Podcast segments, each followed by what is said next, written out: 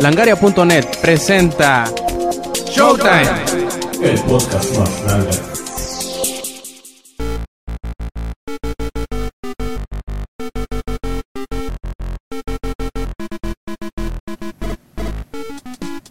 Hola y bienvenidos a la edición 119 de Showtime Podcast. Este quien escuchan es Roberto Sainz o Rob Sainz en Twitter. Y ahora con la ausencia de Lady que dice que pues anda ocupado jugando de Wonderful 101, eh, tenemos a un equipo reducido de grabación, pero pues no por ello vamos a dejar de, de entregarles su edición semanal de Showtime Podcast. ¿A quién tenemos ahorita en, en cabina en Skype? Pues tenemos al Yuyo. ¿Qué pasó, Zach? ¿Cómo andas?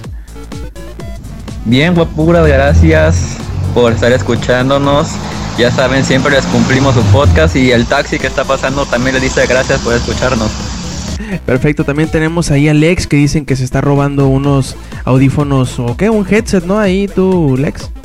Así es, me estoy robando un headset Turtle Beach patrocinado por mi buen amigo Samper, que en este momento nos deleita con Need for Speed Rivals, el cual estamos testeando en vivo y en directo en la edición 119 del podcast. Perfecto, y también por ahí anda el Inge, que como siempre, pues nos deleita con sus canciones, ¿verdad, Inge? Sí, ahora es We Are Family. ¿Cómo están todos ustedes? Mm, Señores y señores, muchas gracias por estar aquí escuchándonos. En este momento en- estoy poniendo la bomba como los terroristas en Counter-Strike. Si escuchan un bombazo, güey, como los yucatecos, soy yo. Así que vamos a ver cómo sale este podcast 119. Perfecto, y pues bueno, vamos empezando con lo que hicimos en la semana. Y pues bueno, eh, Yuyo, cuéntanos qué hiciste esta semana, qué jugaste, qué viste, cómo estuviste. Pues ya saben, viendo a Yuya, los dos videos que subió, este, ¿qué más? Este, ya aprendí a usar más Photoshop, ya sé colorear, ya me enseñaron cómo es el truco. Ya no me salgo de las Luego rayitas, dice. Exactamente, ya como no tuve infancia y no podía colorear, ahora me la paso coloreando en Photoshop. Este, aprendí cómo hacer una aplicación con realidad virtual para Android. Este, bueno, no aprendí, me obligaron literalmente. Y este, pues hagan de cuenta que quien me enseñó hizo una, hizo una aplicación este, de realidad virtual, pero de Pokémon. Él ponía una tarjeta en el piso o en la mesa Ajá. y se veía como si estuviera saliendo el S. Pero yo como apenas estoy empezando, pues me este, agarré como venía el ejemplo que encontré, o sea, de que ponías una imagen de una como como un jardín y este pues como no tenía un modelo 3D así digamos bien, este hice un cubo y ya este ponía la imagen en la compu, ponía el celular y ya se veía como si, si estuviera ahí medio alzado del S, como si estuvieras viéndolo de verdad. Este, ¿qué más? Pues jugué POM. Esta semana. Ah, sí, cierto, tengo una duda. Ajá. Es que hagan de cuenta que agregué mis juegos a Steam, los piratas. Porque yo nunca compro juegos. Y este. Raptor me detecta algunos y no me detecta todos. Pero ninguno de mis juegos. eh, bueno, nada más Left 4 Dead 2 porque estaba gratis. Es el único que tengo bien. Y hay unos que, por ejemplo, apenas instalé el de, de Simpson, de Hit and Run y este me lo detecta. Y el Silent Hill 4 que tengo desde hace años también me lo detecta. Pero los otros juegos no me los reconocen ni nada. Por ejemplo, el de Outlast, el de The Wolf Among Us y cosas así. Ahorita está diciendo Yuyo como este Walter White. A mi familia y amigos, esto no es una confesión de piratería. Pues quién sabe, yo, yo como no uso Rapture no, no tengo la más mínima idea. Yo el que utilizaba, pero uh, hace mucho era el X-Fire. Y tenía como que un modo de escucha en donde si tú lo ejecutabas no, no necesariamente tenías que tenerlos enlazados a algún servicio como Steam, sino que al, momento de ejecutarlo solito te lo detectaba. No sé de qué forma sea que, que- los agarre el Rapture ahora. Porque nunca lo he usado en realidad. Y este ya por si alguien en el público sabe por qué, pues ahí que me eche la mano porque quiero que todos sepan cuando termino Outlast, no como ciertas personas creen el final. Este, o cuando juego cosas así. Y este, ¿qué más? Pues esta semana ya salió el segundo capítulo de The Wolf Among Us. Y este, no sé si me complació o no, porque el capítulo 1 se me hizo eterno cuando lo jugué. Incluso la segunda vez también se me hizo eterno. Pero, o sea, pasaron cuatro meses desde que lo lanzaron. Y este literalmente no me tardé ni 40 minutos en acabarlo. Y eso que me ponía a investigar todas las cosas alrededor, leía los diálogos y todo eso. No se me hizo tan largo como para que esos cuatro meses valieran la pena. O sea, sí está bueno el capítulo, pero tanto tiempo para que dieran, se podría decir esto, no se me hizo tan bien, por así decirlo. Y ojalá ya estén cumpliendo con lo de que cada mes van a estar sa- sacando un capítulo, ya sea de The Walking Dead, que no recuerdo bien si ya hay fecha o si este mes va a salir el nuevo, o si se van a esperar hasta el otro mes para sacar, o sea, de The Walking Dead o de The Wolf Among Us. O sea que esta, esta, esta semana nada más salió de Wolf Among Us. Yo pensé que habían salido los dos. No, no manches, si hubiera salido el otro yo ya lo hubiera jugado y les estuviera diciendo de qué trata. Bueno, no de qué trata, pero más o menos sí A estuvo ver. bueno, ¿no? Entonces me perdí. Nada más salió el segundo de, de, de Wolf Among Us. El segundo de The Walking Dead todavía no ha salido. Ajá. Si los si tuviera ya estuvieran ya les estuviera diciendo. Entonces, ¿qué anunciaron? Porque me acuerdo que decían que no, pues que, que el, el siguiente capítulo está ya a la vuelta de la esquina. Y yo pensé que, que, que ya había salido. Creo que me perdí un poquito ahí. Los vuelta de la esquina de Telltale Game son cuatro meses, lo acabamos de comprobar con el segundo de The Wolf Among Us. Pues sí, a lo mejor la, la misma, este, lo que tarda que, que sea muy cortito, eh, a lo mejor se deba a que tengan mucho trabajo entre manos, ¿no? Pues tienen el de Wolf Among Us, tienen este The Walking Dead y también tienen el de el de Borderlands y el de Juego de Tronos. Creo que se les está juntando el trabajo. En, en cierta parte sí, pero como, bueno, es que teniendo ya todo, bueno, la fama que tienen de buena compañía, ya deberían tener más gente que les ayude, o sea, un cierto equipo para cierto juego y así. ¿O será que todos trabajan en, o bueno, será que los mismos escritores de todos los juegos hacen todos los juegos? A lo mejor y sí tengan eh, la- las dos cosas, ¿no? Tanto que tengan distintos equipos para cada juego, pero que los escritores o los guionistas se compartan entre, entre todos los este, entre todos los proyectos. Pero quién sabe, a lo mejor puede que el siguiente capítulo de Wolf Among Us sea mucho más largo o así, ¿no? No necesariamente todos deben de medir lo mismo. Supongo que con la primera temporada de Walking Dead fue algo parecido. No, eso sí, déjame decirte que son eternos, todos son eternos. Todos los cinco capítulos son eternos, se tardan más de una hora en acabarlo. Pues sí, pues, hay que evitar ese tipo como que de polémicas, ¿no? Que también esta semana vimos en que eh, estaban diciendo que el que el, el Ground Zeroes del Metal Gear Solid 5 que iba a durar dos horas y que la gente se puso bien pinche loca y pues bueno, siempre hay como que susceptibilidades al momento de que un juego sea muy largo muy corto. Y también hablando de Outlast, tú, Zach, ahora estuve viendo la semana, ya ves que salió para PlayStation 4 esta semana, vi que mucha gente lo empezó a jugar y luego lo borró mucho la chingada como los 5 minutos de haberlo jugado. Me dio mucha risa. De, sí puede, de hecho yo vi una persona que lo calificó de una serie así de ay, la niña no aguantó jugarlo. O sea, si no aguantan jugarlo, mejor díganlo como allí que él admite que no lo acabó y que, bueno, no sé si ya lo acabó, pero él admitió que es niña y que no lo pudo aguantar. Oye, Inge, ¿con qué cara Pues vas a ver a tu hijo ahora? Esas son dos declaraciones totalmente diferentes y en tiempos distintos, güey. Pero no, o sea, yo siempre he dicho y siempre he sostenido en todos lados que soy muy mariquetas para los juegos de, terror. Entonces, Outlast, eh, sí, fíjate que, que sí está muy de miedo, si quieres, todo eso, es muy tensionante. Pero también este mm, es un juego que no, no me llama mucho la atención, así decir, ay, mira, voy a cagarme de miedo, pues no, entonces sí me quedé, quiero saber cómo termina. ¿Y qué, güey? Es tú compras pirata, ¿qué? ¿Cómo se llama? Juegas pirata. Y nadie te dice nada, maldito pobre. Yo, yo creo que tampoco lo voy a terminar. Primero porque no me. No soy fan de los juegos de terror. Nunca. ah, ¿Alguna vez me han visto, me han escuchado hablar de algún juego de terror? Pues no. Yo nunca he sido fanático de los juegos de terror. Este. Y no me gusta sentirme tan tenso. Por eso cuando jugaba eh, The Last of Us, que es un juego también bastante tenso, no lo, no lo podía soportar por, por sesiones muy largas. Lo jugaba así que por una hora, por dos horas y lo dejaba descansar. Y al siguiente día volví a jugar otro ratito. Eh, así que voy a hacerle el intento. Nunca ha sido mi hit los juegos de terror, pero pues voy a hacerle el, el intento a ver qué tan lejos llego. que creo que no va a ser muy lejos también. Eh, de eh, hecho.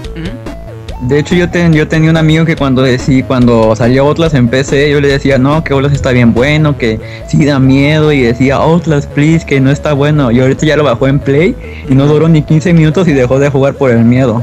Nada más les voy a decir también que yo jugaba Outlast antes de que fuera mainstream, como lo es ahora.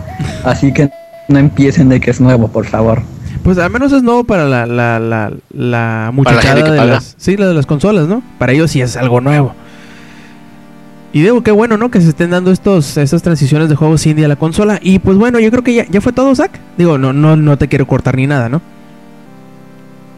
No sé, ah, sí, que jugué Flappy Bird y, y, les, y superé a todos los que quería y ya borré el juego porque no me va a servir para nada más. Ese, todo el mundo se volvió loco con ese juego, ¿verdad? Creo que también tenemos una pregunta del público, pero bueno, la vamos a hacer hasta el último. Concerniente a, la- todo el, el tema de polémica y de, y de plática de Flappy Bird. Y pues bueno, pasemos ahora con el Lex. ¿Tú qué, qué has hecho, Lex? ¿Qué has jugado? ¿Qué has visto? ¿Cómo has estado? Muy buenas las tengan mis conejitos gorditos Claro. rechonchos.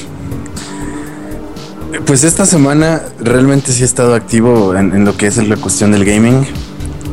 Ya que vengan mis exámenes departamentales, no podré tocar otra cosa que no sea un libro. Así que tengo que aprovechar esos momentos.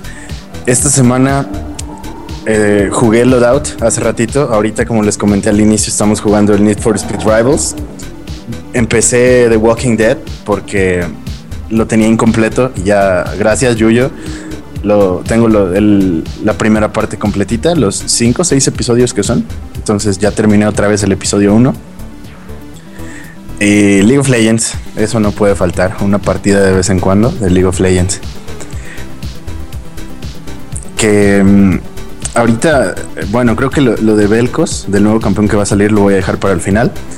Este, bueno, la cuestión de Loadout es un juego que está gratis en la tienda de Steam, es free to play completamente y es un, un shooter online en tercera persona, pero está muy, muy bueno, es, es muy divertido el juego porque el concepto que manejan es de que tú personalices tus armas, pero, pero vayas desarrollando habilidades y por ejemplo si tienes tu lanzacohetes, conforme más uses el lanzacohetes, vas a desarrollar más experiencia del juego con esa arma y vas a poder hacer este, nuevas mejoras para, para tu lanzacohetes. Igual para lo que es este rifle de asalto y todas las armas. Aproximadamente se habían, dicho que eran 35 millones las posibles combinaciones de armas que puedes hacer.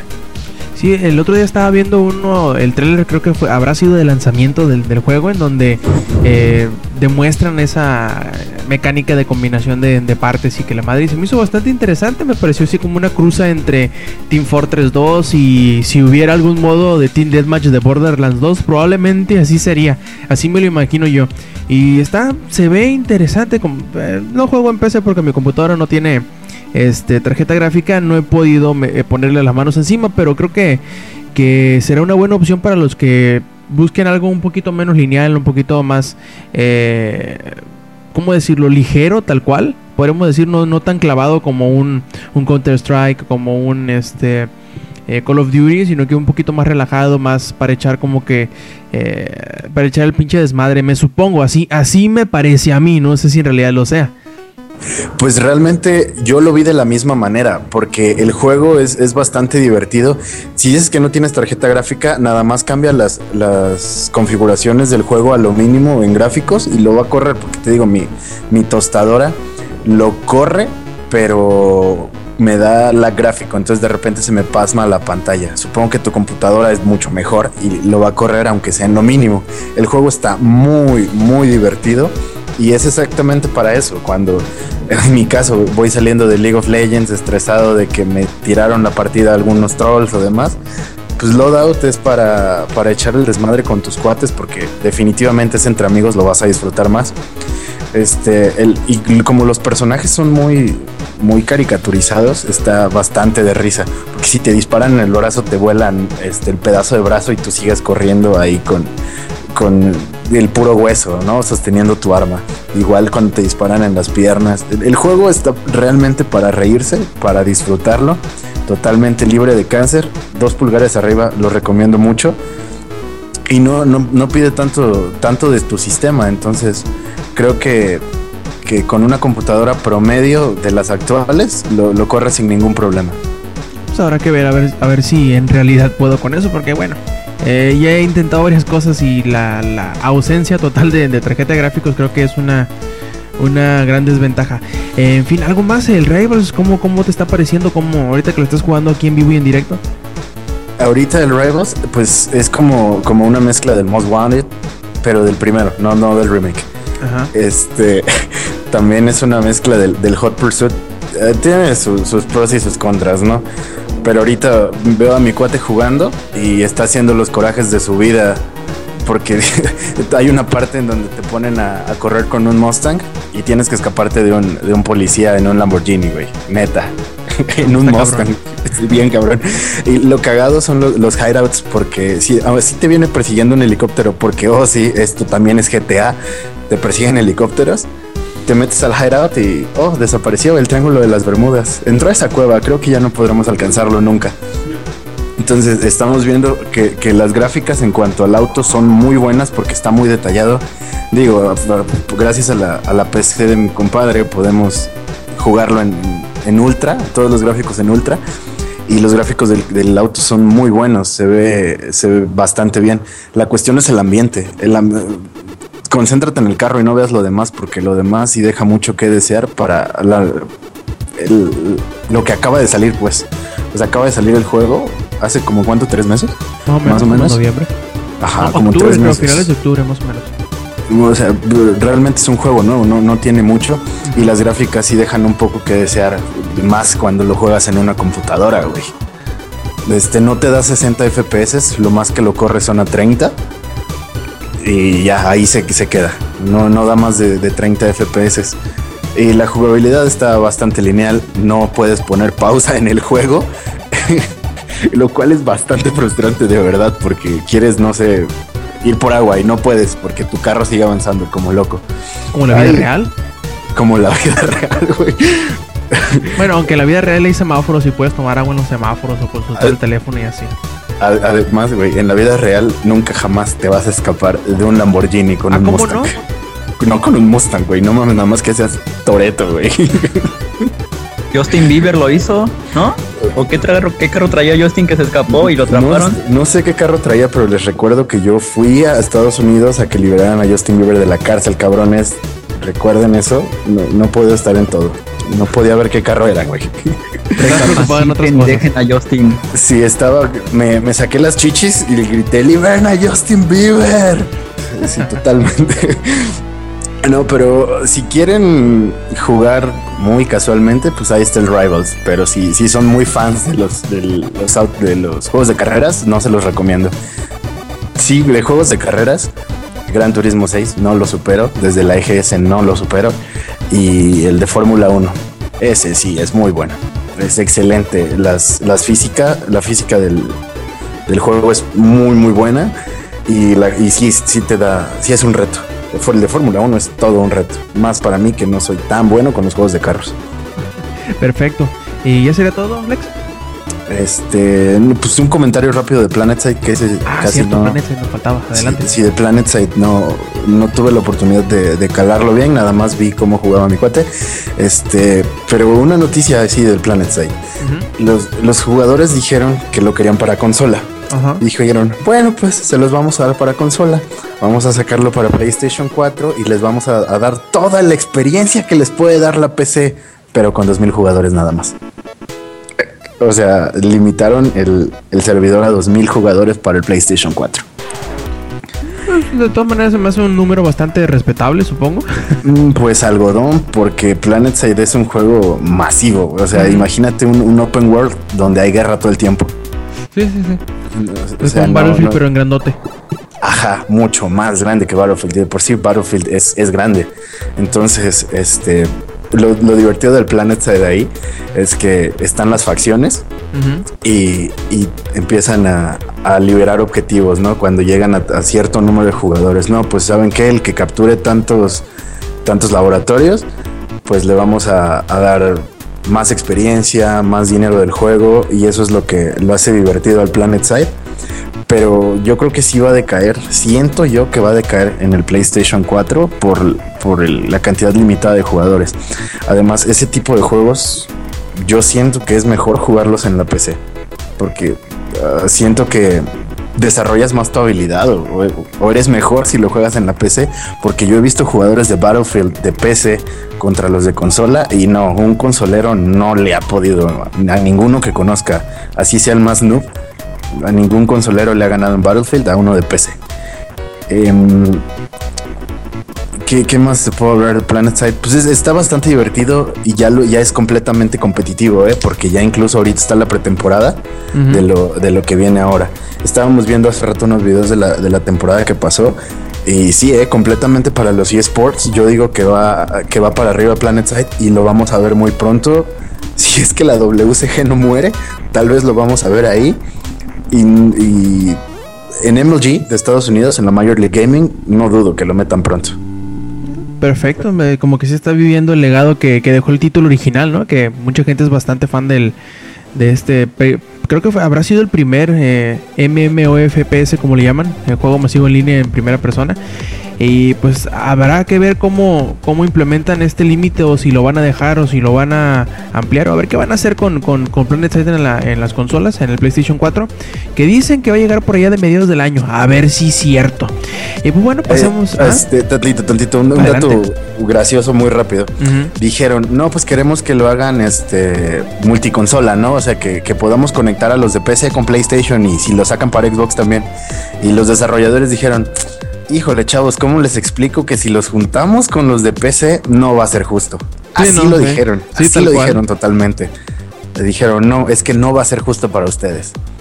Y tienen razón, tienen razón. Por ejemplo, hay juegos en donde sí se, se presta un poquito a hacer esto. Por ejemplo, con el Final Fantasy XIV, en donde los servidores están eh, eh, juntos. O sea, los, los jugadores de PlayStation 3 y de PC juegan juntos. Y cuando se integre el PlayStation 4, igual van a poder jugar los mismos servidores.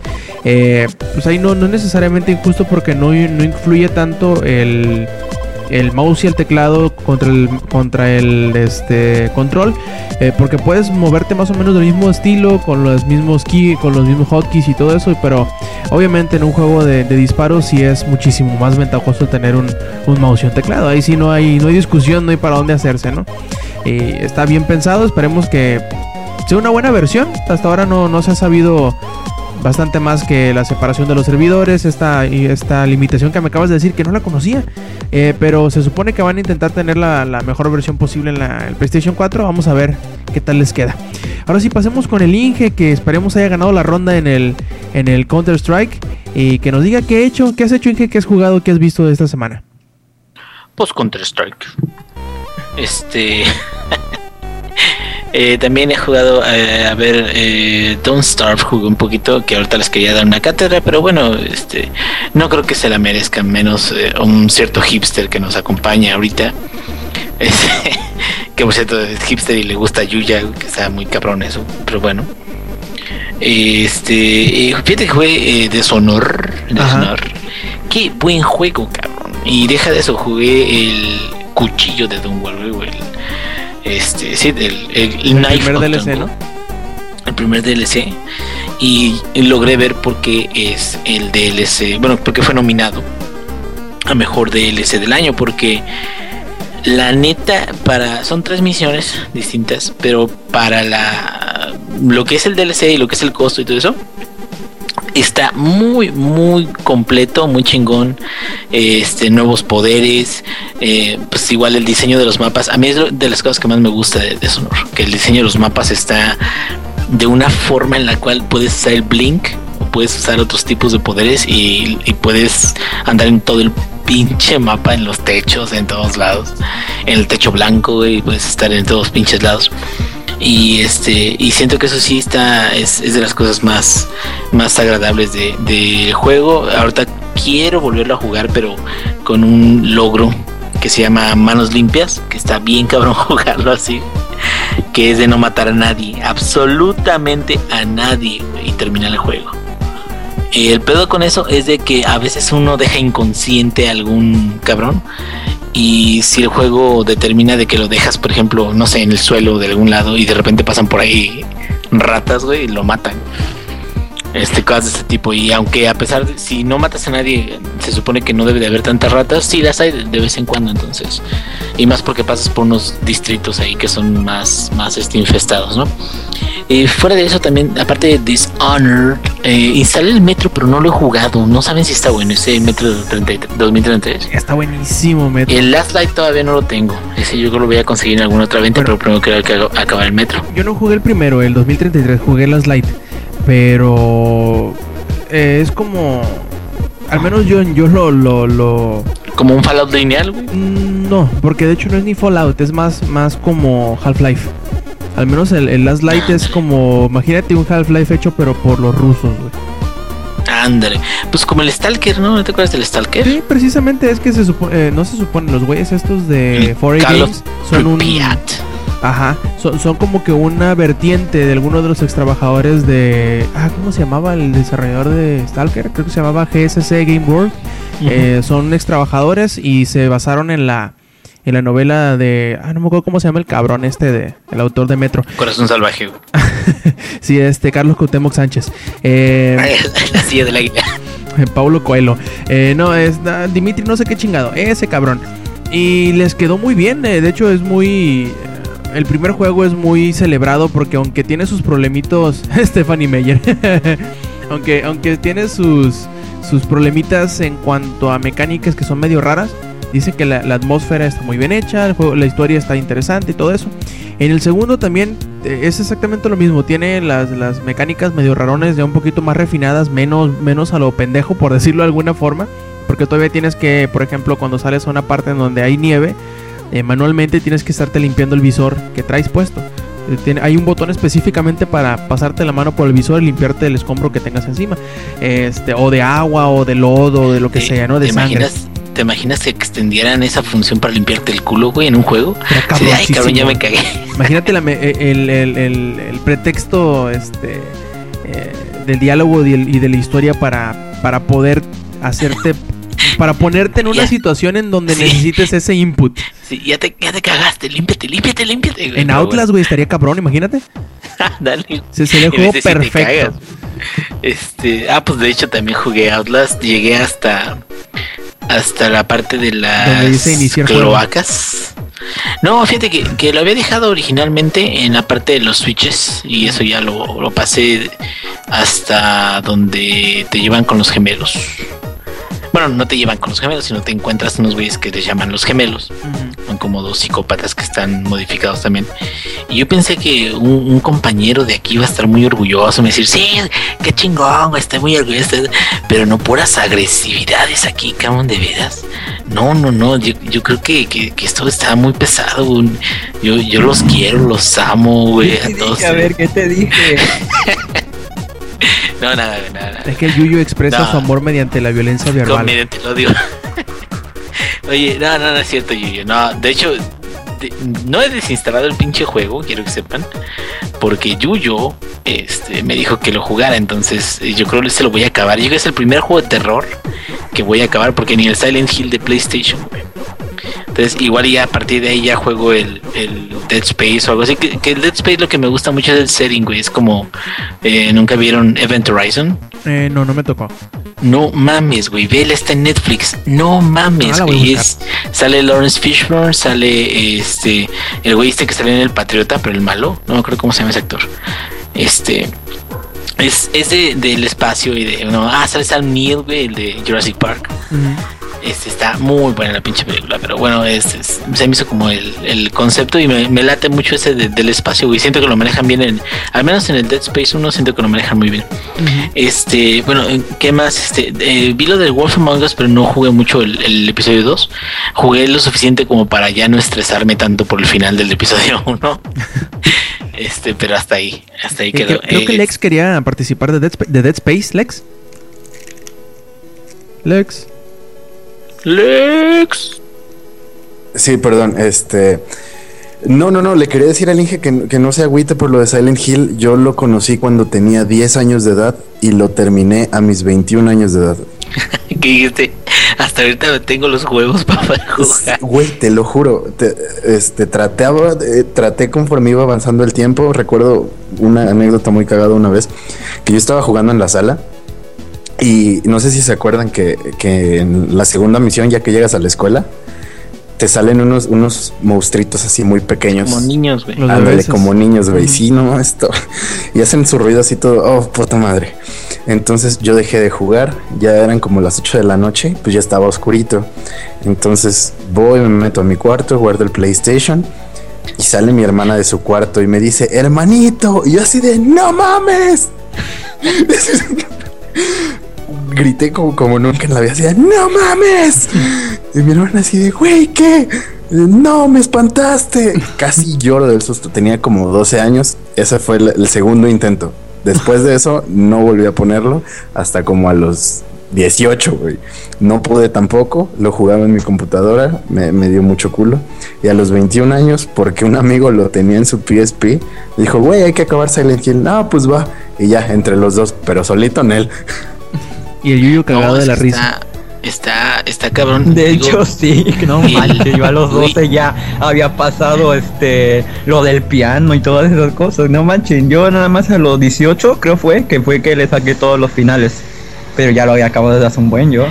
No, güey, digo, es que tengo problemas. La pinche, la pinche estática, siento que es una de las mejores herramientas de, de, de terror en un videojuego, porque el- no veías absolutamente nada, güey, porque también el motor del juego no te permite ver mucho. Pero escuchabas la estática y decías, ahí viene un perro, ahí viene un perro, ahí viene un perro, no mames, no mames, no mames. Y solito tú como que te tensionabas. Que de hecho es algo que si se fijan, también se usa en Outlast. Que eh, la respiración del güey este y aparte eh, el acompañamiento musical, sobre todo cuando sale el Chris, ¿cómo se llama Yuyo? El, el grandote. El ¿Cuál, el mozote, gordo? güey. Sí, el gordote. Chris no sé qué chingos, es un Ay, soldado, no, güey. el nombre nada más sé que es un gordo. No, es Ah, nada más digo, ah, las cadenas del gordo. Pues, ¿Saben qué? Creo que ya sé por qué el Yuyo los puede pasar, güey, porque no lee nada, güey. No, no ve la historia, güey. Se Va lo pasa corriendo, no corriendo. mames, no mames, no mames. Sí, sí. Por eso, güey. Ay, no, pues así que chiste, cabrón. Este, no, pero bueno, eh, cuando sale ese güey el gordo, eh, te cambia la musicalización y te empieza así con brum, como si fueran cada uno de los pasos, güey. brum, y así que, ay, cabrón, ahí viene, cabrón. Y sí, me quedé hasta las cloacas. Creo que ya a punto de salir de las cloacas en un lugar donde está todo inundado, güey. Este Yuyo me podrá corregir si no es cierto. Este. Este, donde está un gordo justamente, que tienes que Sí. abrir un mapa para poder saber dónde están las llaves. Ah, ya sé qué parte. Este, no las llaves, no, donde tienes que ir a una escalera que está como en la mitad de un área toda inundada. ah, se hace sí, esa parte me, costó trabajo cuando lo hice por Pues es primera que vez, porque no es que no ves nada la, en esa parte. regla, sí, yo hice la regla de la mano izquierda, güey, y avancé un chingo y se me gastaron las baterías. Y después me di cuenta que estaba atrás de la escalera y ya no podía avanzar, tenía que dar la vuelta otra vez. Entonces me quedé, nada, lo recargo mejor después. Este, bueno, bueno, y rápidamente, rápidamente. El Strike Suit Zero es un jueguillo que vino en un bundle que lo, lo chequé. Este, fíjate que está chido, pero no sé, de alguna manera, no sé por qué siento que los controles no me convencen del todo. Y fuera de eso, este. mm, como que no sé qué le falta. Bueno, la historia está muy X del pinche juego. Yo no sé si saben cuál es. eh, Strike Suit Zero es un juego del espacio donde tienes un pinche avión donde se hace un robot, güey, con un mecha después de matar cierta cantidad de, de enemigos, ¿no? Este, y lo estuve jugando y todo eso, y está más o menos, ¿sabes qué? Creo que lo mencionamos en, en el, la sección especial del año, del año pasado, de la semana pasada, este, de los juegos que salieron en enero del 2013 Ajá. creo que lo llegamos a mencionar y todo eso. Este está más o menos, la neta, prefiero, por ejemplo, no sé, este, los de Star Wars, las batallas de Star Wars. El, el juego este de Battlegrounds 2 sacó, creo que es el último que sacó peleas en el espacio, güey, con X-Wings y todo eso. Ajá. Y, y no sé, este como que se me hace el control medio confuso, medio, si la gente se marea con Half-Life, güey, por el Field of View, Ujú. con este no mames, se van a guacarear enfrente de la computadora.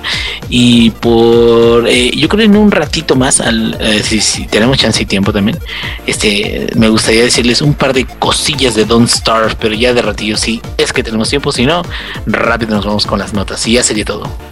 Así es, y pues yo como ya les había comentado no tuve mucho pues tiempo de, de jugar. Creo que lo único que hice durante la semana fue eh, jugar, bueno, ver el juego de Ender, la película basada en el libro de Orson Scott Card. Y muy a pesar de los pronósticos muy, eh, ¿cómo decirlo?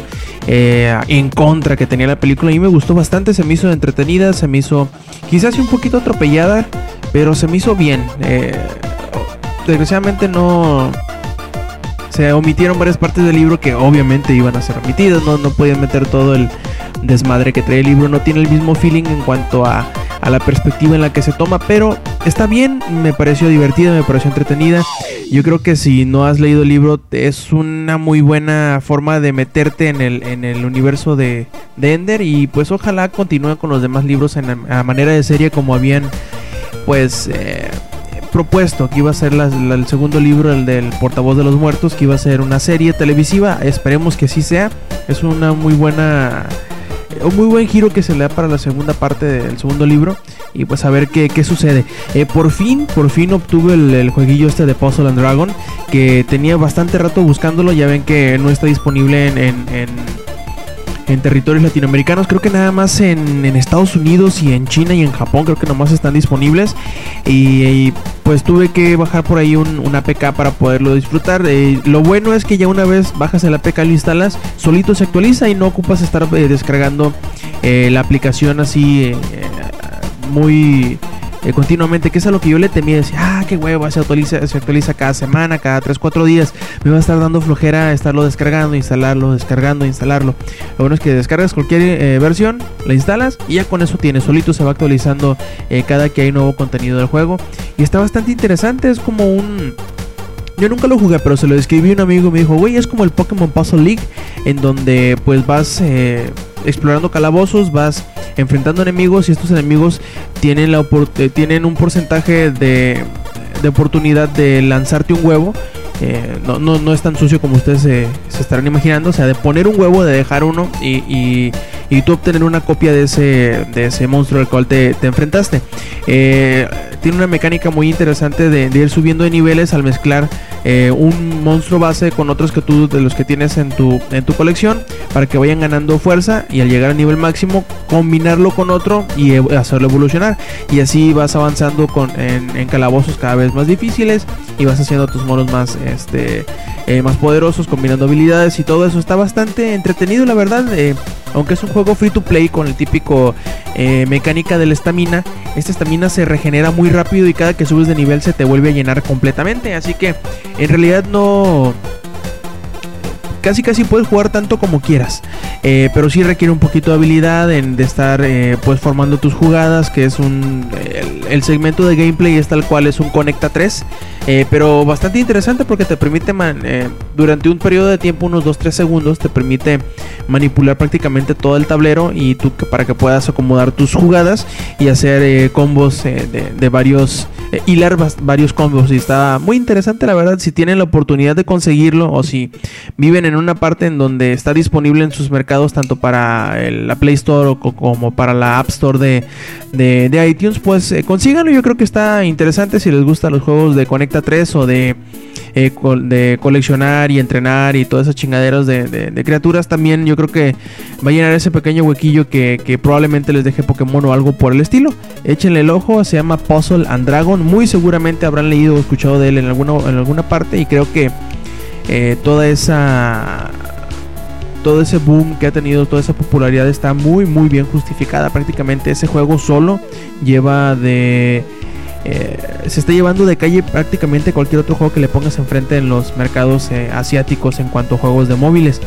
Y por último, pues como, también ya les comenté, avancé muy poquito en el Tomb Raider. eh, apenas habré jugado unos una hora en relación de lo que de lo que terminé de jugar en la, el fin de semana pasado, el domingo. Y aunque me está gustando mucho, creo que ya le había dicho al Inge, se me hace que de repente me parece como que está lo alargan demasiado. Yo creo que para la altura en donde ahorita voy, si ya hubiera terminado eh, para donde ahorita voy, yo creo que hubiera sido como que la longitud más que ideal. No sé cuánto tiempo lleve jugando, pero prácticamente llevo unas... ¿Qué será, Inge? ¿Qué se te, qué se te ocurren para el punto donde voy? ¿Unas 10 horas más o menos? Sí, de hecho el juego dura como 12, pero realmente así como tú dices, yo creo que con unas 8 horas que hubiera tenido. Y ya los extras, ya digamos, ya dependiendo de ti, de tú si los quieres ver o algo así, estaría muy bien porque si de contenido se siente como que lo alargan. Sobre todo, ¿sabes cuándo? Cuando mm, hay como un pueblo chino que los van destruyendo, no sé si llegaste ahí. Ah, sí, no, sí, ya, ya lo pasé. Pues precisamente voy esa- saliendo de ahí, del Esa templo. parte del, del, del Shanty Town. del- sí, Shantytown, esa parte de ahí, sí siento que sí, este, pues fue ya más de relleno. Sin embargo, fíjate que una de las cosas que, que creo que a lo mejor tuvo que ver con que lo pusieran, es que el escenario está chido y Sí. siento que sí es un cambio de la isla, ¿no? Es, es una sección diferente de la isla. Pero sí, no, no tenían mucha razón argumental como para incluirlo. Nomás dijeron, ay, está muy chido, pues métele algo, escribir algo, lo que sea, y que lo jueguen, güey. Pues así como. Yo ahorita exactamente para que más o menos te ubiques en dónde voy, voy en donde te devuelves al ¿cómo se llama? Deliverance, ¿no? El ah, al pinche barco donde vienes al principio. Che, el barcote, el barcote. Sí, eh, ahí ahí voy precisamente donde lo ves y dices, "Ah, el barco, mira, lo están haciendo pedazos." Ahí me quedé. Pues precisamente en ese pedazo me quedé ahorita Sí, antes de, te de falta, güey.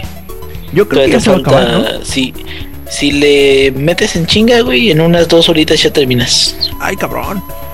Sí, lo que pasa es que todavía te falta ver este. Es que ya el mero, mero final, güey, es hasta en una pinche montaña. Sí, puedo Te otra vez subirte que- donde salen los Oni, ¿no? En el, al templo, templo tal cual de la. Reina del Sol. Eh, exactamente, y en e- esa parte, yo creo, del templo, la purita par- parte del templo son como unos 40 minutos. Ah, pues, Entonces, de ahorita de donde estás del barco hasta el otro lado, sí, yo creo que sí te duras como una orilla. Entonces, una hora 40 por ahí, dos horas de, de ahí entonces. Ah, yo creo que me lo chingo en el fin de semana fácil. Depende qué tanto me. qué tanto tiempo me dé de sentarme y jugar, porque sí. Sí, le he estado Y, metiendo bastante. ¿Sabes de mí lo que me gustó? De que el reboot sí estuvo muy chingón. O sea, sí, no, la verdad sí es el muy bueno. mejor Tomb Raider que ha salido hasta ahorita. Este, la, el personaje dejó de ser, aunque sigue siendo, dejó de ser tan sexualizado, aunque sigue siendo sexualizado. O sea, más bien como, ah, ¿cómo se dice? Le, ba- le bajaron, le bajaron. Sí, le bajaron un poquito la raya, le pusieron más personalidad y todo eso. Y, mm, por ejemplo, ya que lo jugaste, No sé si viste el video ese de, de el actuado de, de un- unos amateurs que hicieron una escena de Tomb Raider actuada. No. Este te lo va a pasar, está bien rifado. Pero necesitas ver, terminar primero todo eso y siento como que sí lo actuaron bien y todo eso. Este, a pesar de, de que sí se ve que es amateur. Pero este, pues, para mí es el mejor juego de la saga. y De hecho, si sale el- una continuación que seguramente saldrá, yo sí le voy a echar el ojo, güey, porque siento que hasta se evaluó muy pronto. Ah, ahorita se, menos- se me, se me olvidó preguntarte, Inge, ahorita que estabas hablando de Dishonored. ¿No, no viste el, el, el tráiler nuevo que sacaron de, de Thief?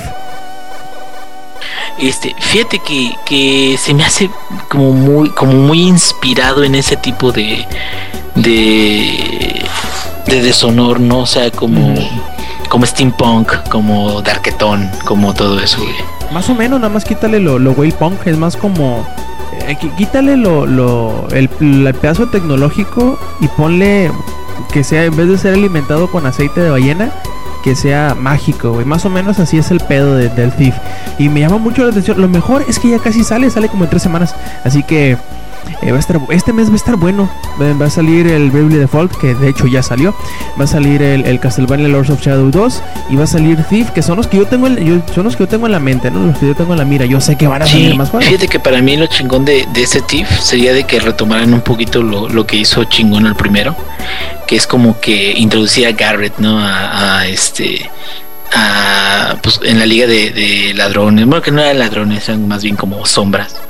Este y poco a poquito como que lo envolviendo. Algo parecido a no sé Assassin's Creed. Bueno, no no quisiera hacer la comparación exactamente pero este en un inicio las primeras misiones de Tiff están muy chingonas porque eres como muy humano y ya poco a poco ya te vas volviendo ya con cosas más darketas los zombies y la chingada y todo eso. Entonces como que eso sí le daba algo muy chingón. Y siento que el problema ahorita con los últimos Tiff que hubo es que ya tenías tu pinche ojo ese místico y la chingada. Ya, ya como que era un poquito más fumado entonces como que si lo aterrizan un poquito más siento como que estaría pues muy chido muy muy disfrutable Sí, a ver, a ver qué tal le sale. Parece que parece muy prometedor. Esperemos que, que no necesariamente que exceda las expectativas, ¿no? Sino que ofrezca algo algo bueno, por ejemplo, Dishonor no digamos que era una cosa totalmente espectacular, pero en lo que hacía bien, lo hacía bien y era lo importante, se jugaba bien, te daba el feeling de que en realidad eras un asesino supernatural, así que si te da el feeling de que eres un maestro ladrón en el Thief, yo creo que será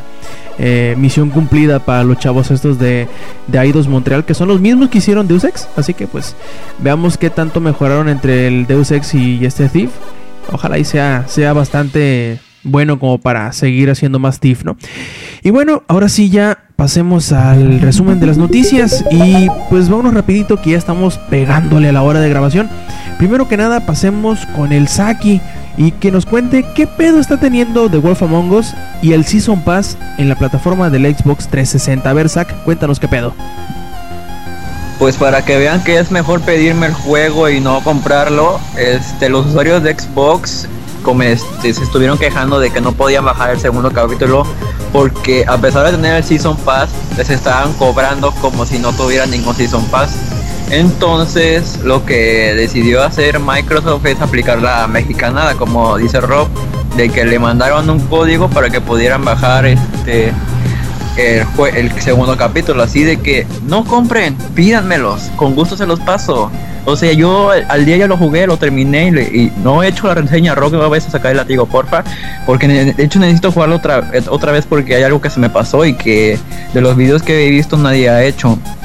Y entonces, pues, este, ahora sí que como recibieron las quejas, pues tuvieron que aplicarla rápido porque es un juego que está siendo muy demandado. Y más de que, pues, está siendo puntual con las fechas de salida que dicen, tienen que cumplir a los usuarios que sí están pagando. Así es, lo bueno es que lograron resolver el problema. Medio la pendeja, medio la mexicana, ¿no? Pero que dijeron, no, no podemos corregirlo directamente, mandémosle un, un mensaje por mediante Xbox Live a los que tengan eh, ya comprado su Season Pass para que lo puedan descargar. Y lo que me parece más chistoso es que incluso si ahorita tú te metes al, al bazar o al Games Store del, del Xbox 360 y compras tu Season Pass de, de, de Wolf Among Us, eh, puedes descargar el primer capítulo y el segundo no lo puedes descargar, pero de todas maneras te mandan tu mensaje con tu código para que puedas descargar este el segundo episodio de eh, Wolf Among Us. Lo raro es que en las otras plataformas eh, sí se pueden descargar normalmente bien eh, con, tu Season Pass y todo. Así que hay que ver cuál es el problema. Eh, Telltale Games dice que ya están trabajando en la solución, pero que por desgracia la, la, solución o la corrección, el parche que, corrija esto no, no será inmediato, sino que tardará algunos días. No se ha esclarecido si la razón de la tardanza de esta corrección es por algún proceso de certificación por parte de Microsoft o porque sea algo que técnicamente más complicado. No, a final de cuentas hubo una solución todos aquellos quienes hayan comprado su Season Pass ya tienen en su bandeja de entrada el mensaje con el código y pueden descargarlo sin problema alguno. Y todos aquellos que compren su Season Pass de ahora en adelante, esa misma solución será la que les darán. Así que no desesperen, esperen su, su mensajito y podrán descargar sin ningún problema y sin ningún costo extra su segundo eh, episodio de The Wolf Among Us. Eh, vámonos rapidito, también por ahí Lex nos trae una noticia que muy seguramente hará que muchos de los Pokémoníacos se, eh, se pongan más que contentos, ¿verdad, Lex? Así es. Esta semana se liberó el Pokémon Bank para todo el mundo. ¡Woo! Pokémon Bank. Bueno, ¿qué es el Pokémon Bank? Es una aplicación para el 3DS, el cual nos permite eh, tener un, un almacenamiento de hasta 3000 Pokémon en una nube, porque ya saben que, que, lo de hoy es usar nubes en todos lados. ¿Y qué, ventajas tiene tener Pokémon Bank? Además de que te van a regalar un Celebi, este, edición especial, con rines cromados y no sé qué tanto por haber descargado el demo. Eh, pues 3000 Pokémon en una nube, pues ya es algo para aquellos que les gustaba hacer su colección de Shinies y juntar a, a todos los Pokémon que existieran y así. esa es la ventaja que van a tener. Pueden hacer sus intercambios, este, realmente es mucho mame. Yo, yo lo veo así. Será porque ya disminuí mis mi manera de intensear con Pokémon. Me divierte y todo.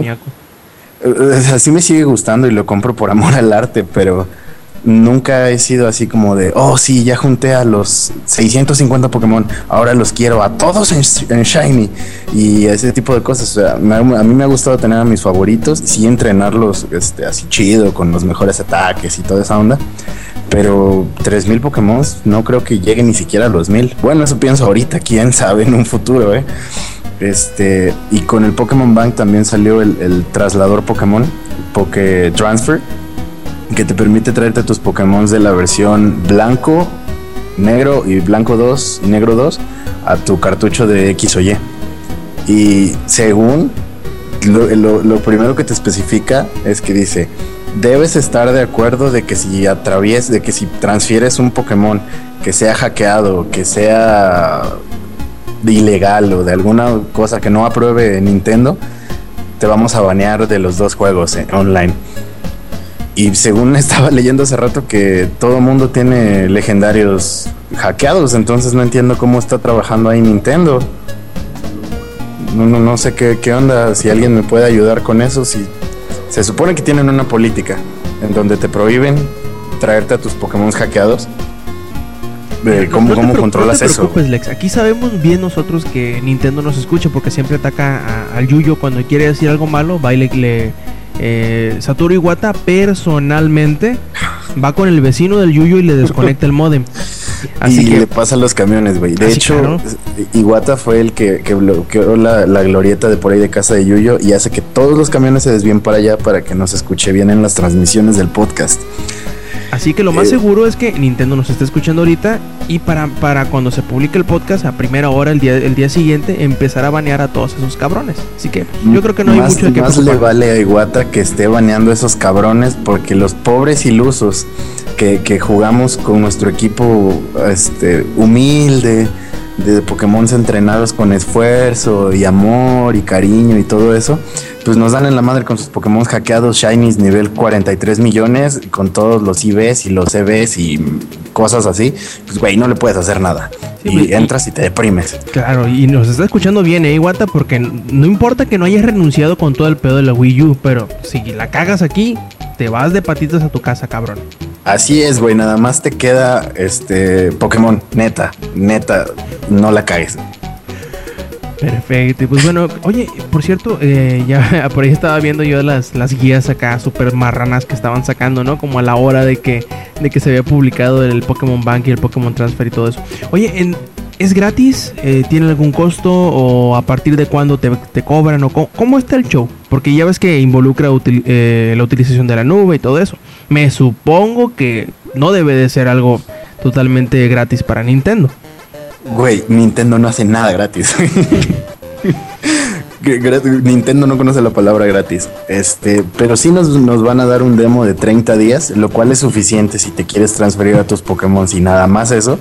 Es suficiente tiempo. Este. Sí, como dice Yuyo, menos ahorita. no- Menos ahorita Nintendo va a dar algo gratis. Pokémon es lo que los está sacando adelante. Entonces, el Pokémon Bank sí va a costar después de esos 30 días y va a ser un, un costo anual. Este, ya, ya habían dicho desde incluso antes de, del release, cuando de- estuvo activo como un día el Pokémon Bank Un día. y crasheó, crasheó todo, todo, todo, todo el servidor. Y dijeron, no, pues saben que chavos, no está listo esto y pues vámonos. Y casi No, lo matan otra vez al servidor, ¿no? Cuando lo Sí, sacaron. de- no, sí se saturó. El primer día se saturó. Yo lo descargué hasta dos días después porque pues, quería evitar estas ondas, ¿no? Pero déjenme contarles mi experiencia con el Nintendo Network. Pa' su madre, es horrible. Sí. Es, es horrible. Te hacen que te registres como mil millones de veces, que confirmes tu correo electrónico, que tus papis lean las eh, los términos y condiciones y tienes que estar seguro que tus papis aprueban esto. Así de, güey, yo entiendo que Pokémon no está planeado para güeyes como yo que tienen veintitantos años. Sí, neta, quiero venderle mi alma a Nintendo. Sí, por favor, dame el Pokémon Bank. No, no quiero sincronizarlo, no tengo Wii, solo tengo Nintendo 3D. Por favor, déjame descargar el Pokémon Bank.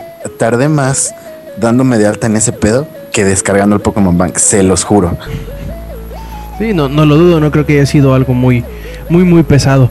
Y bueno, ahora pasamos eh, con el Inge, donde nos dice que, que, que Diablo 3 eh, volvió a romper, o más bien dicho, estableció otra nueva marca en cuanto a ventas para el título. Ahora como casi en celebración, después de la, del estreno de su primera expansión, ¿verdad, Inge? Sí, así es. Bueno, ustedes ya saben de que Reaper of Souls para Diablo 3 está a punto de salir para PC y próximamente saldrá para PlayStation 3 y me parece que para Xbox también. Y para el 4 también. Y este, sí, ¿y ¿para qué? PlayStation 4. Ah, sí, sí, sí. Yo, yo decía para Wii. Dije, ah, cabrón, no, eso no sabía. No, de- al, al Wii le, Este. le- le huyen como la pinche sarna, güey, todo el mundo. Sí, este bueno, Activision anunció hoy en una este, reunión de, de este, inversionistas de que Diablo 3 ha vendido más de 15 millones de copias. Hace rato estábamos hablando de que GTA 5 vendió ¿cuántas? 32. Sí, eh, no vendió tal cual, sino que ha No, o sea, distribuyó. distribuido, ajá, 30, que No, igual es un a- pinche número exagerado, 32 y medio millones de copias, cabrón. Y no es, y todavía no he metido la PC, ¿eh? Acá en, en Diablo estamos hablando de 15 millones de copias vendidas. O sea, sí. si ya no está más con distribución. Sobre todo porque están utilizando mucho el modelo de distribución digital. Entonces, este, ya lo cuentan ya como, como ventas y todo eso. Eh, y hace algunos meses vendió, o sea, ya habían anunciado de que habían vendido 14 millones de unidades. Fíjate que el, para hacer un juego de este tipo, que es este, un juego de PC y un juego eh, que supuestamente no era tan bueno como el 2, Justo lo que te iba a decir. Diablo 3 ha sido, de hecho, de lo más exitoso, cabrón, que ha tenido Blizzard en, en los últimos tiempos, porque incluso me parece ser que Heart of the Swarm sí está muy bien, sí está, no, o sea, no le fue mal y todo eso, pero Diablo ahorita está, digamos, llevándose el premio de Blizzard. Este, y pues está muy bien. Y sobre todo lo que quieren hacer es afianzar no nada más ese número de, de ventas, sino también con, con la expansión, que era lo que yo te había comentado la semana pasada. Si está tan buena la expansión de Reaper of Souls como lo estuvo Lord of Destruction para Diablo 2, igual ese número va, va a seguirse incrementando, cabrón. Y eso sería eh, muy bueno para la franquicia, porque significa de que seguirá siendo atendida, se podría decir, aunque pase el tiempo y ya no salgan nuevas expansiones. Podría significar de que va a salir este, va a seguir llegando parches y van a seguir llegando balances y a lo mejor nuevo contenido también. Sí, de hecho yo estoy que me chingo por jugar el pinche Reaper of Souls, ¿eh? No, nomás que me estoy conteniendo. Sí, eh, fíjate que yo lo único que escuché acerca, unos rumores, güey, que escuché acerca del templario que, de- que me dijeron, no, es que el templario se, se siente como más pesado, como más lentón y todo eso. Pero este, eh, según lo como es la clase de templario, que es más como un tanque, todo eso, no es como el bárbaro. El bárbaro tiene mucha movilidad, güey. Tiene sus saltos, tiene gritos, tiene todo eso.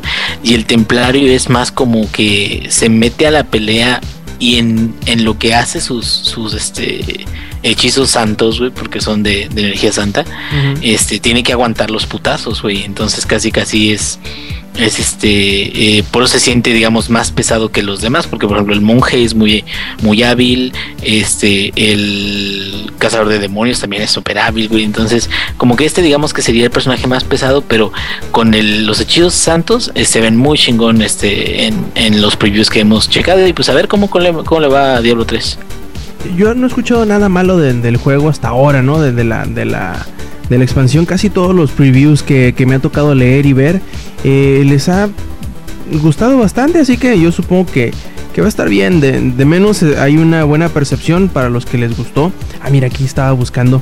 Estaba buscando la- las ventas del StarCraft 2 como para ponerlos en contexto, ¿no? El Heart of the Swarm dice por aquí. Oye, no manches. Ventas globales de Heart of the Swarm 1.19 millones. Por eso te digo, güey, o sea, no, Cabrón. No le fue mal a Heart of Swarm porque finalmente pues, sí vendió sus expansiones, pero güey, eh, Diablo es otro pedo, cabrón, o sea, es, la estrella ahorita de Blizzard, cabrón. Me, me voy dando cuenta, ¿verdad? Déjame ver si encuentro el del StarCraft normalito, el de StarCraft 2. ¿Ontas, ontas? Ah, fuck, fuck, fuck, fuck. ah. Ah, ¿Dónde está? Se me quitó el 86. Ah, luego lo busco. Sigamos con esto. Este también, eh, pues por ahí tenemos eh, una cosa que se me hizo bastante chistosa porque ya ven que la semana pasada estuvimos platicando de que el cambio de rumbo de Nintendo y las cosas que nosotros creíamos que era necesario para que la, para que la compañía lograra hacer que el Wii U pues destacara, ¿no? Que, o que se recuperara y volviera a estar en ese, eh, en ese papel no necesariamente predominante, pero sí como que de los más importantes como se, se había previsto desde su lanzamiento, que vemos que desgraciadamente no está siendo así. Y pues por ahí salió uno de los eh, de las personas más importantes de Nintendo, quien más que el señor Shigeru Miyamoto, para ah, plantear uno de los problemas que Nintendo ha estado teniendo y que él cree es la la solución aparente a los problemas del Wii U. ¿Verdad, Zack? ¿Qué es lo que dijo el señor Miyamoto en cuanto al Nintendo Wii U?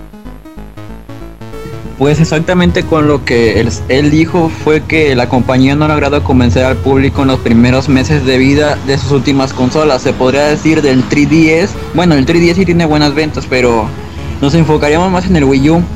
Y dice que también intentaron cambiar la estrategia que habían llevado a cabo con las consolas. Bueno, con el 3DS, con el 10, que son para el Wii U. Pero tampoco resultó como deseaban por lo que mientras las últimas portátiles han estado ausentes de títulos desarrollados por Nintendo en su lanzamiento, el Wii U gozó de la presencia de Nintendo Land, que la verdad está horrible, y el New Super Mario Bros. U, que es lo mismo de siempre hacen. Y este, pues no lograron bien, este, no lograron tener buenas ventas hasta después de que llegó, que llegó Pikmin 3, que ya se saben un poquito más y luego llegó Super Mario 3D World al 3DS. Pero este, algo que estaba pensando en Nintendo a comparación de otras compañías es que Nintendo estaba vendiendo, por ejemplo, el 10, el DSi, luego el 3DS y ahora salió de que el Wii, este, luego el Wii U y este, el Wii U usa los mismos controles de del Nintendo Wii y por ejemplo te van vendiendo de muchas cosas y tú quieres todas porque, o sea, es llamativo lo que hacen. Pero por ejemplo de que Sony o Microsoft te meten el golpe de un solo jalón, o sea, no te van a estar dando cositas de que el Xbox no sé qué y el Xbox no sé qué. O sea, van sacando ediciones especiales, pero no tantas a comparación de Nintendo. O sea, de que sacan su edición del 3DS de Zelda, de Pokémon, de Yoshi, de Mario, del Wii. O sea, explotan todo lo que pueden y las otras compañías no. O sea, te dan el golpe de los 8 mil pesos de consola desde una vez. Y sí, y, tiene mucha razón lo que dice Miyamoto. Por ejemplo, aunque al principio de las de las últimas consolas como del, del DS para acá han estado como que medio ausentes las los títulos pesados de, Nintendo. O sea, se no ha habido un Mario desde el principio. Eh, creo que creo que fue el cubo el, último que tuvo. ¿El Sunshine salió junto con el cubo? No, salió después, ¿verdad? Salió casi el último, creo. Eh, y muchos de las de las consolas nuevas que han sacado del cubo para acá no han tenido eh, juegos first party desde el inicio. Creo que salvo el Wii que tuvo el del Wii Sports, que fue como que la, la killer app, no habíamos visto que Nintendo se viera en la necesidad de ponerle soporte propio desde, desde el principio de la, de la consola. Eh, creo que lo que quisieron hacer era como que dar el golpe del tonto del Sucker Punch. Eh, con los juegos de ellos en las consolas y no les sirvió tal, tal cual. Probablemente no, no logró hacer otra vez el, el, la pantalla pendejos que logró con el Wii U, con el Wii, en el Wii U. Y van a necesitar cambiar de estrategia porque mientras lo que hicieron muy bien con el Wii, que fue acercar todo ese público que no se acercaba a los videojuegos porque tenían miedo de los controles o tenían miedo de los juegos que eran muy complicados. Eh, con el controlito este eh, sensible al movimiento y que aparentemente es muy sencillo de utilizar y todo eso, lograron eh, meter a toda esa audiencia de abuelitos, de mamás, de hermanos, de primos, que no necesariamente están muy clavados en una consola, pero que ese gimmick o esa mecánica era lo suficientemente atractivo como para hacerlos comprar la consola. Desgraciadamente no les salió lo mismo con el Wii U. No han logrado hacer que un público más allá de todos esos fanáticos hardcore que todo lo que saquen de Nintendo lo van a comprar, pues no han logrado hacer que, la gente que está fuera de esa pequeña burbuja de, Nintendo maníacos, por decirlo de alguna forma, se acerque al Wii U, les, eh, les genere más ventas en la consola. Y desgraciadamente como no ha sucedido, van a tener que buscar hacer eso, pero de ahora en adelante. El, intentar hacer juegos, como lo habíamos dicho ya, como lo dije la semana pasada, que fue como que nuestra conclusión, hacer juegos más incluyentes para todo el público, para un público más amplio, para, para todos aquellos que no están interesados en lo que Nintendo ofrece, pues van a tener que ver de qué forma se alían con los desarrolladores en terceros para poder hacer eh, juego, juegos que les llame la atención, que es lo que decía el Inge, ¿no? Hagan algo que me llame la atención, cabrones, que diga, bueno, yo tengo que ir a comprarme un Wii U para comprar esto, porque es algo nuevo, algo que no voy a ver en otra cosa, y que es algo lejano al Mario, al Yoshi, al no sé, que ya no me llaman la atención que han dejado de ser eh, atractivos para mí. Sí, o, o el Smash o el Mario Kart, ¿no? Que, que han dejado de ser atractivos para mí. Y, y eso es algo bien interesante porque hasta antes de, la caída del Wii, o sea que ya vimos que el Wii empezó muy explosivamente y luego se fue decayendo poco a poquito, decayendo poco a poquito y de, de repente se cayó totalmente, es cuando empezamos a ver que Nintendo le empezó a recargar más la mano a Mario. Porque en los últimos dos años, no sé, por ejemplo, Lex, no sé qué tanto le lleves la, la, la cuenta a los juegos de Nintendo, pero los, en los últimos dos años creo que hemos visto fácil, fácil, como unos unos seis juegos de Mario. Sí, de Mario tal cual, no, no, no de Mario Kart y de, de, de deportes, sino de juegos de Mario plataformeros. Hemos visto muchos juegos de Mario en los últimos años. Eh, por ejemplo, no sé, Alex, que me ayudes a contar, ¿no? Estarían los Paper Mario, que han salido, creo que salió uno para el Wii y salió uno para el 3DS. Y luego están los, los New Super Mario, que han salido como cuatro. Y luego están los, los, los 3D Land y el 3D World, que son otros dos más. Y luego están, este... ¿Cuál otro? El, los 3D World que salieron. Sí, por eso, el 3D Land y el Bueno. 3D World. Creo que ahí nada más, todos esos que contamos ya son como unos 7 u 8 Marios. A los ver, últimos para el, para el. Wii salió el Galaxy. Mm, Galaxy, Galaxy. Salió como mil Galaxies, güey, de Mario. Sí, el Galaxy 1 y 2 y luego los Super Mario, los New Super Mario Bros. que, es, que sería el de DS, el de Wii y el de Wii U. Ahí llevan 5. Ahora, este, ¿cuál nos falta? El 3D Land y el 3D World. Van 7. Ajá. Eh, sin contar ningún Y luego- Mario Party, ¿verdad? Sí, ahora de eso. imagínate, metémosle los, los Mario RPG que son otros dos. Ya van 9 Marios. Ahora metémosle los, los Land, el 3D World, y- no, mientras ya los contamos. Los Paper Mario, que son 3 creo en los últimos 3 o 4 años. Ya van 12 Marios. Eso sin contar los paris, sin contar los tenis, sin contar los, Los, Mario los karts. los, ma- los Striker, Sí, los... Imagínate cuántos juegos de Mario hemos visto en los últimos 3-4 años. En comparación de los que vimos en los últimos días. O sea, de Mario tal cual. o sea, son, son demasiados juegos de Mario. Al menos a mí me parece. Lo cual nos explica o nos da a entender, o al menos nos da un ejemplo de que Nintendo está intentando de la manera que puede, que es con más juegos de Mario, hacer que la gente se interese. Desgraciadamente, para ellos, la gente que no está interesada en Mario o que dejó de estar interesada en Mario, difícilmente va a estar, va a volver a caer en ese mismo hueco otra vez. Porque si quieras, quieras o no, ¿qué es lo que la gente dice cuando sale un juego nuevo de Mario? Ay, es que yo sé. Yo- no, o sea, los que sí les gusta. A mí sí me gusta Mario, por decir algo, ¿no? A mí sí me gusta Mario. Sacan un nuevo juego de Mario. ¿Y qué es lo que yo digo? ¿Qué es lo que escuchas decir a una persona que le gusta mucho un juego de Mario? Yo sé que el juego no es innovador. Yo sé que no tiene la mejor historia. Que no tiene. Eh, yo sé que, que- que no, ex- no explora nuevos, eh, nuevos este, horizontes. Pero es que es Mario y Mario siempre es bueno. Y así como chingado vas a traer a otra persona que no le gusta Mario. Güey, no, o sea, que, o sea, Mario fue bueno, fue buenísimo. No conozco una sola persona en el universo que no le guste Mario. Que no le haya Pero gustado. que no le haya gustado exactamente. Pero te- yo le perdí totalmente así, me, me empezó a dar flojera con el Mario Sunshine, que había salido para el cubo. Y en ese entonces no estaba tan roco. Como cuántos habría tenido, como unos 12, 13 años tal vez. Y ya no me gustaba, güey. Ya, ya me daba mucha flojera eh, esa nueva temática del Mario.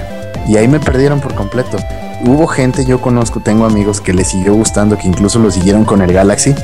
Pero ahorita te juro que si sale un Mario Superland eh, 3D para el Wii U o para lo que sea, es así de Mario, nah, qué hueva. Hay otras cosas que hacer. Incluso mis amigos que, que eran nintenderos así a morir, dijeron Wii U, no creo que me lo compre. Pero va a salir un Smash. Ah, no, no, no, no. Últimamente me gusta más Gears of War y cosas así. Este, pues a lo mainstream de las otras consolas, pero incluso esos nintenderos, fanboys a morir, ya no se interesan por Nintendo.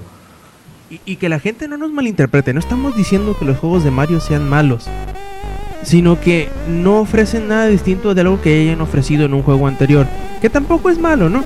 Pero no pueden tomar o no pueden crear una nueva audiencia si están ofreciendo lo mismo de lo que yo ya me alejé, decir, bueno, sí, me gustó en, en, en X año, pero pues ya, ¿no? O sea, brincar y quebrar un, un, un- y quebrar un bloque, eh, voltear una tortuga, agarrar una estrella, agarrar una flor, como que ya, ¿no?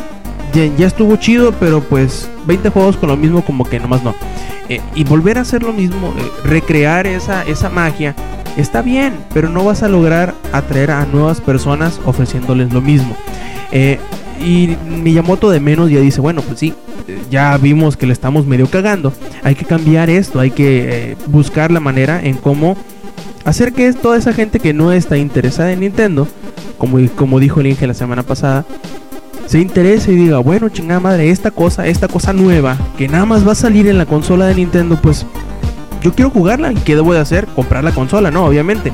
Eh, ojalá y lo logren, ojalá y lo logren. Ya por ahí salió eh, también el presidente de PlayStation de Europa, eh, Fergal Gara, creo que se llama, y dice que el, el declive de Nintendo es algo que será totalmente perjudicial para toda la industria, dice, porque aparte de que pues, son, un gran no- son un gran nombre y todas las, las grandes empresas como que se van, se obligan entre sí con la misma, con la sola, con el solo hecho de estar presentes en el mercado, se obligan entre sí a mejorarse y el, el que esté uno, que quiten a uno de los grandes del mercado siempre es algo eh, muy preocupante.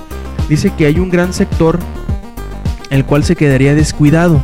Hay un gran sector de la, de, de- de la industria que se quedaría descuidado con la, con la falta de la presencia de Nintendo y que quiera, quieran o no, es algo, es un- no un mal necesario, sino que es su presencia siempre es algo bueno y el ver que, que, que ese sector ya no está dando lo que da o que, ¿cómo decirlo de alguna forma? No tienen como que esa, esa presencia o ese ejemplo el cual seguir, pues es perjudicial para ellos. No, a la vez dicen, pues bueno, a final de cuentas, si llega a suceder dentro de lo malo, habrá cosas buenas, ¿no? Es decir, bueno, esos juegos familiares, esos juegos como que para niños o para una audiencia un poco más inocente, ya no será eh, atendida. Nosotros podremos o deberemos de meternos en, en cinta y ofrecer productos que vayan a- dirigidos hacia ese público, ¿no? Eso sería lo bueno. Pero sí, yo creo que sería triste el, ver que Nintendo se, se aleje. No estamos diciendo que vaya a morirse, como por ahí estaba viendo yo una discusión, la, no si fue anoche o antenoche, decir, no, es que yo digo que dentro de dos años Nintendo se va a ir a la verga. No, no, discúlpame, pero no. Puede que el Wii U sea un fracaso y todo lo que quieras, pero el Wii U, digo, el 3DS es, es un monstruo, no, no, solito puede mantener a, a- Nintendo si lo quiere. Pero hay que ver de qué forma le sirve la reestructuración, hay que ver si en realidad aprenden o distinguen las cosas que necesitan hacer para, para poder volver a levantar, ¿no? Y bueno, dejemos, dejemos de ser tan. Dejemos de ser tan, tan pesimistas y pasemos al lado del mame. ¿Y de qué hablamos? ¿De qué mame hablamos? De League of Legends, que por ahí dicen que hubo pues bastante polémica, ¿verdad, Lex? Con uno de los nuevos campeones que hubo, eh, que se presentaron para el juego en estos días. Así es, el tren del mame es, im- es imparable. Ya lo he hecho mil veces, tuiteo eso, publico eso en todos lados. El tren del mame es imparable. ¿Y a qué nos llevó esta vez? Pues a todas las teorías que han surgido detrás de Velcos, el nuevo campeón que viene para League of Legends. Y todo empezó con, con el splash art de una skin que salió hace unos meses, de, un campeón muy, muy poco visto últimamente. Por lo mismo yo creo que le hicieron una skin nueva. Entonces en ese, en ese campeón se aprecia en el fondo una silueta. Y todos empezaron a decir, no, pues es que ese va a ser un nuevo campeón. Riot ya nos ha hecho esto, esconde a los nuevos campeones en otros, en otros splash arts. Y pues tenía bastante sentido. Entonces empezaron a, salir de que tal vez ese campeón iba a ser el siguiente, pero que si Riot ya nos había prometido a Oshin, un, dragón que habían, habían puesto imágenes de él hace un año, no, un poco menos, hace como unos ocho meses, en el, en el foro, lo publicaron y dijeron que según nos iban a decir cómo se iba a ir desarrollando a Oshin, que iban a hacerlo más abierto a la comunidad. Después de ese post no se ha sabido nada de Aoshin. Entonces eh, eh, vienen las, las teorías, ¿no? Un día publican en Reddit una imagen. Dicen, se ha, ha filtrado una imagen del nuevo campeón. Y se ve claramente eh, al- el nuevo campeón ejecutando todas las habilidades e incluso este, los nombres y las descripciones de las nuevas habilidades, los costes de maná y todo. Y dijeron, no, sí, ven cómo sí va a salir un nuevo campeón, que es Velcos y, es una criatura del vacío. Se parece a Shumagorat, pero en morado. Sí se acuerdan de Shumagorat, ¿no? Sí, sí, es un Street pulpo, Fighter. ¿no? Algo así. Así es, así es. Y de un solo ojo. Sí, sí, sí. Es, es ese mismo. Entonces dijeron, no, pues ese es el que estaba escondido en el splash art de Víctor. Y, y pues hasta ahí, pues todo parecía normal, ¿no? Ya habían, ya nos habían hecho algo parecido cuando salió Jinx, dos campeones atrás. Este, que Jinx se suponía que era una delincuente. Y parte de sus actos vandálicos fue grafitear la página de League of Legends en todos los idiomas. Muy malota. Pero, pero fue bastante divertido porque, porque interactuaron más esta vez este, con el público al momento del release del campeón. Fue bastante divertido. Antes de que se supiera el nombre, ¿no? Este, muchos decían que era la hermana de Vi. Hicieron toda una historia. Y cuando por fin la liberaron, la liberaron de una manera este, como un, toda una rockstar sacaron un video musical del- de, la campeona en animación con una rola muy, muy, muy chida, de hecho. Y este, creo que había sido la liberación de campeón más, más grande que habían hecho, así con, con tanta fiesta. Más rimbombante. Sí, totalmente. eh, bombos y platillos por todos lados. Velcos va a ser algo así, porque está creando este, en la comunidad que todos empiecen a, a- a pensar en sus teorías. ¿Se acuerdan cuando nos platicó el ingenierillo lo de Fallout? Ajá. de, de lo del código Morse y que mucha gente empezó a, a- a buscar respuestas, ¿no? Sí, que iban a sacar. ah, no, él no se durmió, fue el de, fue el de, perdón, perdón, perdón. perdón. Este, eh, me quedó muy grabado eso de que es la manera del, del marketing más, más chido ahorita, ¿no? Meter a la comunidad en todo este pedo. Y es lo que hicieron, o sea, empezaron a, a- a sacar teorías en Reddit, en la parte de League of Legends de Reddit encuentras muchísimas cosas. Y cada vez se fue profundizando más y más y más y más el tema de Velcos, al grado de que dicen que Velcos salía en una splash art de una skin de uno de los primeros campeones de League Gas. De, los campeones más viejos de League. Dicen, no, es que Velcos es- ha estado planeado desde siempre. Cuando recién abren el server latino, no tenía mucho que había salido una campeona que se llamaba Lis- que se llama Lisandra. Y con Lisandra hicieron un este un evento, el evento de Freljord. Freljord es una región de hielo en donde está eh, que está dominada por tres tribus, la tribu de Ash, de Sejuani y de Lisandra. Entonces le dijeron a la comunidad, pues voten por su campeona favorita y, la tribu que gane este, se va, a tener recompensas, ¿no? Entonces de- desbloquearon tres iconos y tú elegías este, tu, tribu. Si ganabas 10 partidas, te regalaban el icono. Entonces resulta que la mayoría eligió que ganara Lisandra, la bruja del hielo. Y, y aquí es donde empiezan a m- más retrospectivas y empiezan a sacar teorías más locas, pero cagadamente tienen sentido. Entonces, Lisandra este, viene, cuando sale, este, sale con un mapa nuevo o un rework de un mapa que ya había, que ahora se llama el Abismo de los Lamentos. Si tú ganas una partida en ese mapa, si no le das clic en el botón continuar y esperas aproximadamente 30 segundos, cuenta una historia Lisandra de cómo se crea el Abismo de los Lamentos y hace referencia a unos personajes llamados los vigilantes. Y aquí es donde otra vez viene la comunidad a decir, es que los vigilantes son los son criaturas del vacío y que el abismo de los lamentos y el vacío son, son lo mismo o que el abismo de los lamentos es la puerta. Y publican una imagen en donde están los puntos de respawn en el mapa y en, lo- y en el piso de ese punto de respawn se ve la, la silueta de Lisandra. Y atrás de Lisandra está una reja y la cerradura tiene la forma de, de lo que se supone que es Velcos. Es un ojo y, y tentáculos. Y dicen, no, es que Velcos estaba planeado desde, desde muchísimo tiempo atrás y el evento de Freljord fue para advertirnos.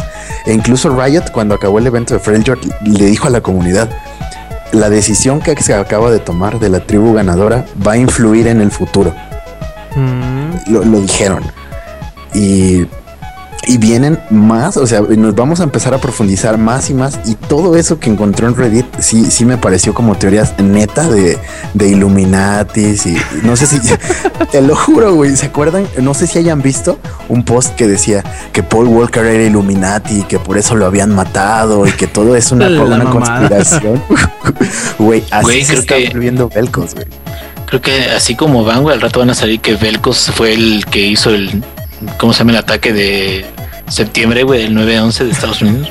Sí, güey, Alguna es que mamá, sí, sí. Güey, se está volviendo así todo este desmadre. Y a mí me da mucha. Me, me pone de buenas que haya tanta gente en el mame, güey. Porque, porque está bastante divertido. Incluso yo ya me apunté en todo esto. Yo ya estoy buscando mis, mis teorías y encontré algo este, muy cagado. Empecé a revisar este, a las historias de los campeones que tienen relación con el, el vacío, que así se llama este lugar, ¿no? El, el vacío, The Void. Ujú. Entonces leo la historia de Malzahar, de otro campeón que es el profeta del vacío, porque todos los campeones son, este, no sé, por ejemplo, Sejuani, la garra invernal, y así todos tienen su, su título nobiliario después, güey. Entonces es Malzahar, el profeta del vacío. Y al final de su historia dice, la tierra se puede derretir, el mar se puede engrosar, el cielo se puede caer, pero ellos van a volver. Y te refieres así de, güey, ellos, o sea, Malzahar, también de los campeones más viejos del juego, encuentro esto de Malzahar y, y llego a un, a un, a un youtuber, es mexicano el youtuber, de hecho en el evento de League of Legends yo lo conocí en persona, es muy buena onda. Y yo creo que es el youtuber más visto después de Skyshock en cuestión de League of Legends. Skyshock fue contratado por Riot para, para hacer los videos, los, los Champion Spotlights para el server latino. Así de importante fue Skyshock, es Skyshock. Entonces yo digo que el que le sigue es el Ruben Masters. Estaba viendo un video de él que, se llama League of News, donde igual nos dan noticias de lo que va saliendo en la semana y bla, bla, bla. Entonces, al final de su video, se supone que es interrumpido por una, una interferencia extraña y se ve el ojo de Velcos. Y, y yo me quedé así de, güey, ¿qué pedo? Y en un post de Reddit ponen una lista de todos los videos que se supone que han sido interrumpidos. Este, de pro players, streams de pro players, es, entrecomillando interrumpidos, porque todo esto obviamente es de Riot. No huevo. Sí, totalmente. Lo, lo que me dio mucha curiosidad fue que la mayoría de los videos de YouTube interrumpidos han sido de, de youtubers latinos. O sea, eso me pone a pensar, tal vez Latinoamérica va a tener este como que mucho impulso ahí con la cuestión de Velcos. O, vamos a ser los servidores este que influyamos más. Eso me pone a pensar, porque la mayoría de videos son de youtubers latinos. Ahora, este, este, este chavo de Ruben Masters, una semana antes de que publicara su video de League of News, publicó un- una sección nueva en su canal que se llama Legends, en donde va a narrar las historias de los campeones con ilustraciones este, mexicanas. ¿no? Las ilustraciones están muy, muy buenas. El, el video está bastante interesante. Y el primer video que sale es el de la historia de Malzahar. Y cuando habla de que de las visiones que tiene este personaje, hace énfasis en que las criaturas del vacío van a invadir Valorant, que Valorant es, es en donde se desarrolla League of Legends, ¿no? Pero haciendo énfasis en eso y a la semana siguiente saca su video en donde se supone que es interrumpido, yo digo que, que cada vez ya estamos más, más cerca del release del campeón y que Riot quiere hacer esta euforia tan grande como sea nuestra, nuestra imaginación. Sí, parece que les va a funcionar, ¿eh? Se están...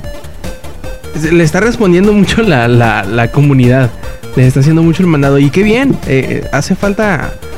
O mejor dicho, da gusto este, darse cuenta que hay, que hay compañías que se preocupan en hacer este tipo de cosas, en asusar a la, a la misma comunidad para que ellos mismos creen su expectativa, sin necesidad de que, de que de estárselos tirando en la cara, ¿no? Me parece una, una muy buena idea y ojalá muchas más eh, compañías se atrevieran a hacer este tipo de cosas. Por ejemplo, me imagino que hicieran algo así parecido también en World of Warcraft o algo así sería algo muy bueno, porque con todo el lore que hay, con todos las, con todos los, los, los, eh, fanfictions y todos los eh, sitios de fans y todo eso, muy probablemente tengan también material para hacer cosas por el estilo. Y ojalá hubiera más, más compañías intentando hacer eh, publicidad un poquito distinta, ¿no? Me- menos, en, menos en la cara, menos producida, menos eh, de ese tipo de cosas, sino que te, que te obliguen a no te obliguen, sino que te, te, te impulsen, te hagan sentir esa necesidad de involucrarte para encontrar más pistas de cosas que, que evidentemente están ahí, pero que no te has dado cuenta que en realidad te los, te los han estado eh, mencionando durante tanto tiempo, ¿no? Yo creo que eso mismo fue lo que te hizo eh, involucrarte, decir, bueno, me tengo que meter, tengo que ver qué, qué descubro por mi parte para ver qué, qué, qué nuevas cosas puede haber para League of Legends y creo que eso debería ser uno de los motivantes más grandes para los juegos que tienen comunidades de este tipo. Por ejemplo, un juego masivo en línea debería ser como que eh, la plataforma perfecta para este tipo de publicidad viral, por decirlo de alguna forma. Sí, este, esto está bastante chido porque ya hay mucha gente que realmente sí le está metiendo sus ganitas. Ya sabes, no falta el, el post en broma en donde ponen cualquier splash art con, con una imagen según de Velcos dibujada en Paint y dicen, sí, claro, este Velcos estaba planeado desde que nació League of Legends. Y todo este desmadre. Y, y también, también esa parte también es bastante chida porque no- nos, nos saca una sonrisa, este y nos, nos pone de buenas a, pesar de, todo. A mí la verdad ver posts de ese tipo, de los graciosos, me, me sacan una sonrisa. Y ya del lado, entrecomilladamente serio, de, de buscar las teorías detrás de este, de este nuevo campeón, están chidos. Este, respecto a Oshin y Velcos, dicen que van a estar relacionados, porque se supone que Aoshin es una, un ser, una deidad que va, que viene a traer la, la paz, ¿no? Que viene a, equilibrar todos los problemas. Entonces, el release de Velcos podría ser que, que él viene a desatar el caos y Aoshin va a venir a, a- a tratar de calmar todo este pedo. Muy bien, perfecto. Y antes de que se nos duerme el Inge, porque sabemos que por ahí anda, este, vamos a hablar también de otros rumores por ahí que precisamente meten a colación lo que ahorita estaba hablando Lex, que, que era lo del Survivor eh, 2000, ¿qué era? 999, 2299, algo así. ¿De qué hablamos? De Fallout. Y es un pequeño rumor que surgió el día de hoy. Su- debido a un registro que se dio en, en- en IMDB eh, de algo que se llama Fallout Shadow of Boston. Que, a ver, explícanos, Inge, ¿qué chingado fue todo esto? Ah, pues este, el sitio de IMDB registró este eh, título que viene como ser un videojuego. IMDB no es, no es nada más un título de, un sitio de, de puras películas, ¿no? Sino es como más bien de medios de entretenimiento, se podría llamar, medios audiovisuales, que pueden ser como series, caricaturas, animaciones y todo eso. Y en este, eh, el día de hoy apareció un registro ahí que decía eh, eh, Fallout eh, Shadows of Boston nada más creo, ¿no? O Fallout 4, no me acuerdo si traía el número. Fallout creo que eso sacas nada más. Este, y decía incluso el registro de que eh, iba a salir el juego en el 2014, lo cual es muy poco probable. Y eh, este, eh, y creo que cuánto duró, habrá durado una hora, más o menos. Sí, un, unos, un par de horas. Un par de horas duró y lo quitaron a madre. Eh, no sabemos si fue un error, si fue una broma, si fue lo que sea. Este Shadow of Boston no se me hace tan mal título. Hasta cierto punto, digo, ya sabemos que se va a localizar ahí, ¿no? Pero este, pues lo extraño es de que antes que en cualquier otro sitio, en ese sitio de IMDB haya salido, eh, digamos, el título tentativo, ¿no? Cuando sabemos que Bethesda no ha mm, registrado ningún tipo de título. Por lo general, cuando pasa este tipo de registros, y lo hemos visto muchas veces con, Blizzard, se hace el registro y la gente se entera en chinguísima de, del registro de- del nombre. Y en el caso, por ejemplo, de eh, Warlords of Draenor, que fue la expansión de, de WoW, eso fue como una, un par de semanas antes de, de la BlizzCon, donde lo anunciaron. Y en este caso, pues no ha habido ningún registro por parte de Bethesda.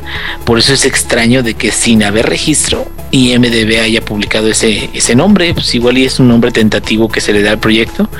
Y pues a ver, eh, yo creo si de plano ven de que la recepción de la gente de la comunidad no es muy buena, seguramente lo van a cambiar. Pero pues si no, este, no se me hace tan mala onda o como ven ustedes.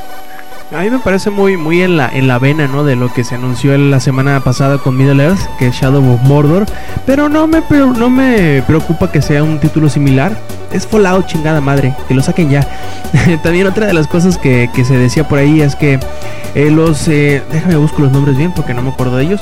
Pero los, los eh, escritores principales de la trama del juego serían este Chris Avalon de eh, Obsidian Entertainment y también otro chavo de este de 2K que ahorita no tengo el nombre a la mano pero con el solo hecho de que esté Chris Avalon creo que sería como que eh, bastante atractivo porque no solo es el, uno de los principales nombres de, de Obsidian Entertainment sino que fue uno de los escritores principales de la trama de los primeros juegos en Black Isle Entertainment que fueron los que sacaron pues Fallout 1 y Fallout 2 no por lo tanto, yo creo que sería eh, un título interesante, sobre todo cuando vemos lo que pudieron lograr con, con New Vegas, que aunque sí tuvieron sus problemas técnicos como todos los como todos los juegos de Bethesda de unos años para acá, pero creo que eh, el setting, el humor negro, la historia en general y el feeling fue muy particular y muy bueno de- de New Vegas. Y ojalá Ojalá nos den detalles pronto, yo estoy muy emocionado.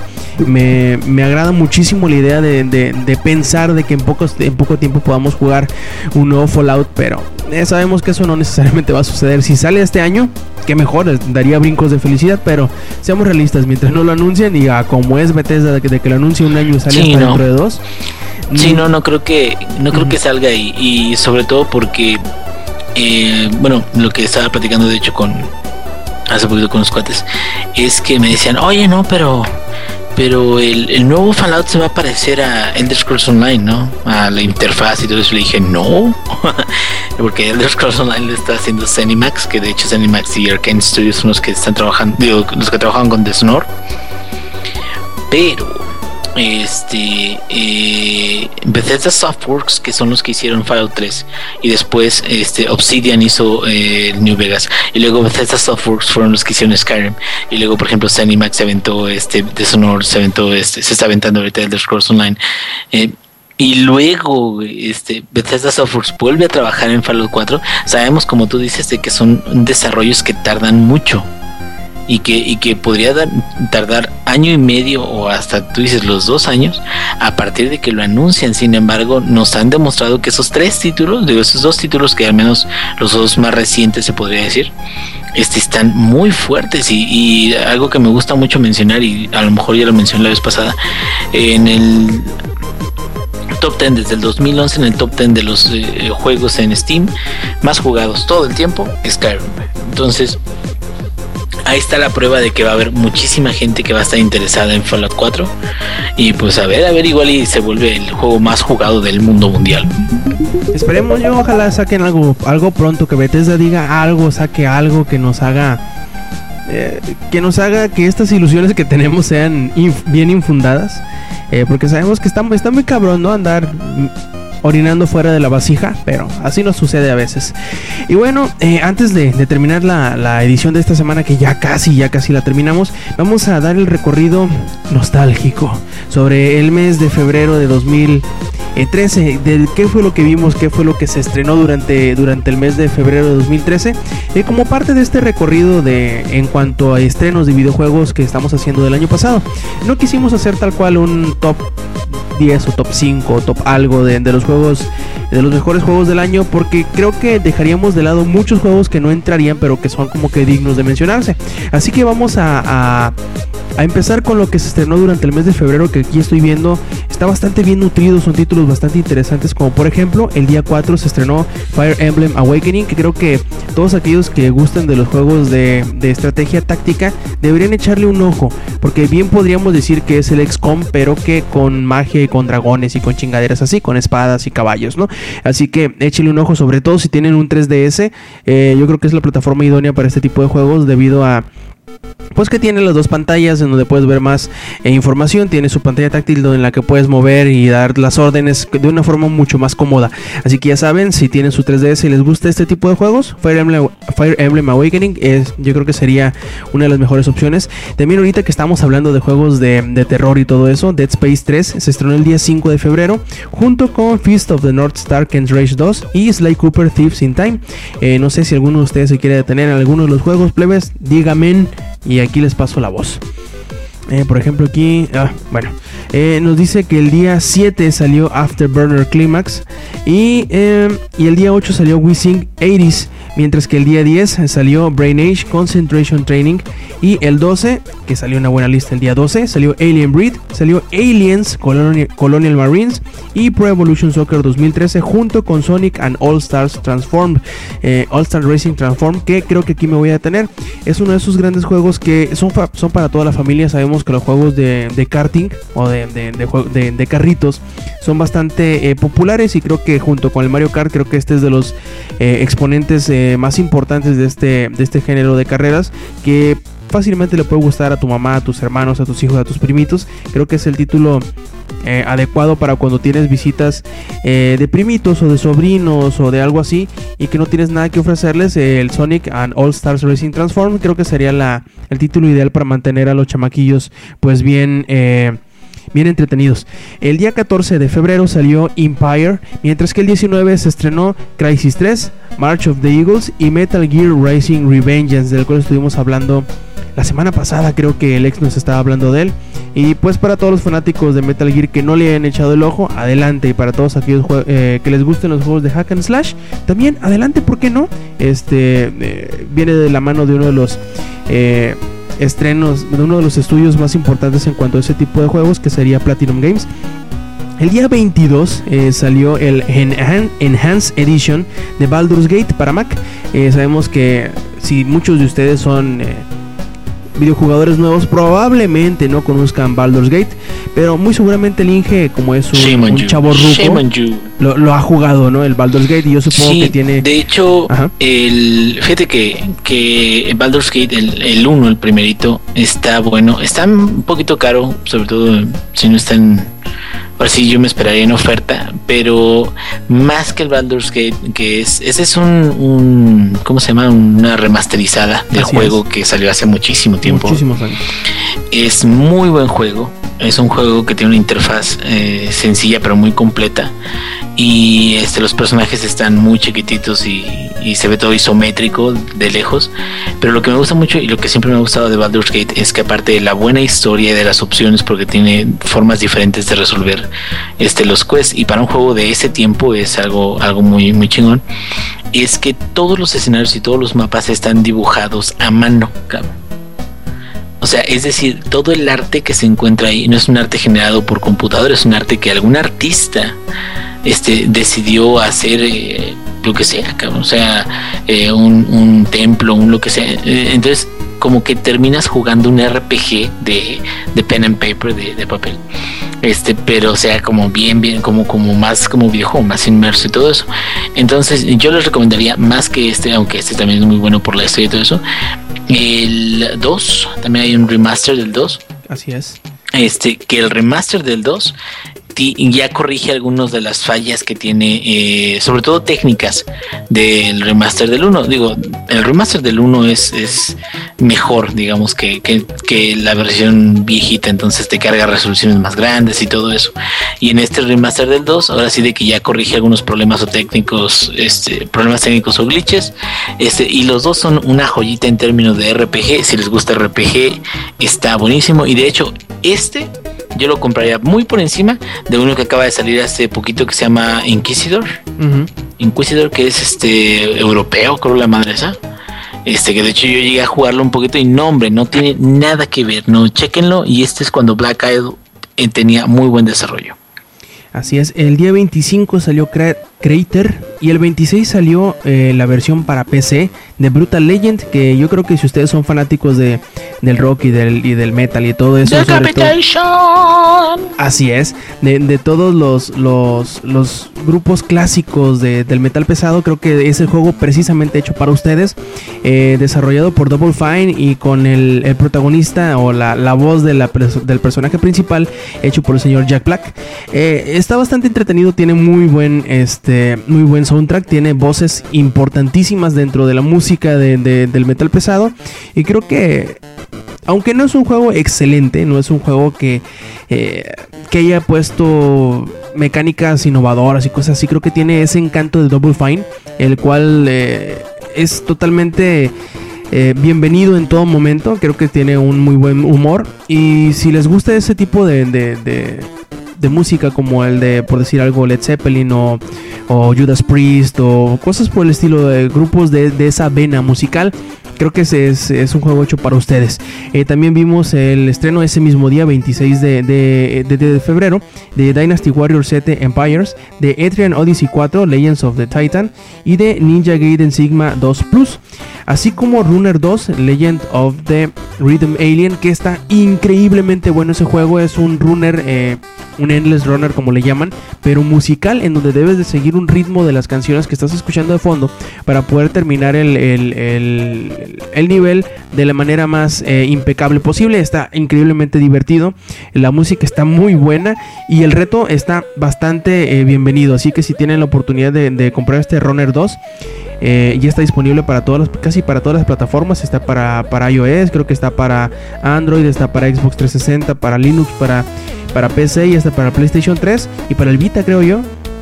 Así que si tienen la oportunidad de, echarle el ojo encima o la mano encima a este Runner 2, échenlo. Y pues ya habíamos mencionado, porque también salió en enero, a Super Hexagon. El día 28 salió Real Racing 3 para las plataformas móviles. Y por último, ese mismo día, también salió Retro City Rampage, que creo que si no lo han jugado, eh, se los describiré de manera muy sencilla. Imagínense cómo habría sido GTA de haber salido en el, en el Nintendo. Pero agréguenle a todo esto eh, referencias a shows, a caricaturas, a películas, a videojuegos por todos lados. Está divertidísimo, tiene un reto, digamos que un tanto disparejo, en algunas partes es muy difícil, otras partes es encabronadamente fácil, pero creo que para, para los nostalgia facts, creo que es un juego que, que les va a terminar llamando muchísimo la atención.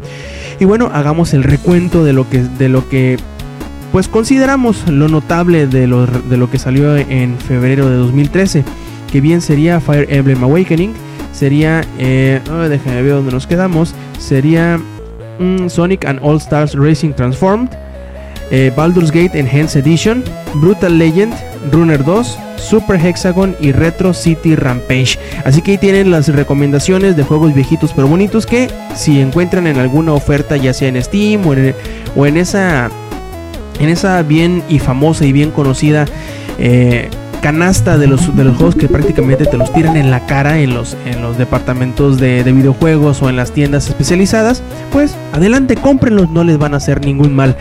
Eh, entonces, ahora sí, muchachos, pasemos a la sección de los saludos porque ya nos estamos pasando de lanza con la grabación de este podcast. Eh, Hablemosle al Yuyo porque no creo, no quiero que se nos duerma, no quiero que nos, que, que nos aplique una heriña. A ver, Yuyo, ¿qué saludos nos traes?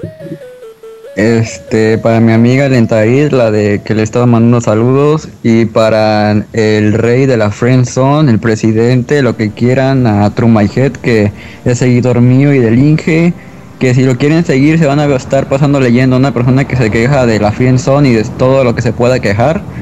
Y eh, son todos. Y a Yuya, por supuesto. Y Gracias es muy divertido quejarse de Esteban. Sí, de hecho es muy es muy divertido quejarse de él y no te, no te mienta la madre ni nada. De hecho hasta le sigue se sigue burlando de él mismo, de hecho. Perfecto. Eh, Lex, ¿cuáles son tus saludos? Mis saludos especialmente para Samper el día de hoy que nos, nos proporcionó audio de calidad con la Turtle Beach. Ah, y Now antes Kiss. de Now Kiss. Sí, eh, ahorita que hagamos la cena. Este, rápidamente les voy a dar el- la reseña del Need for Speed Rivals ahorita que la jugamos en live.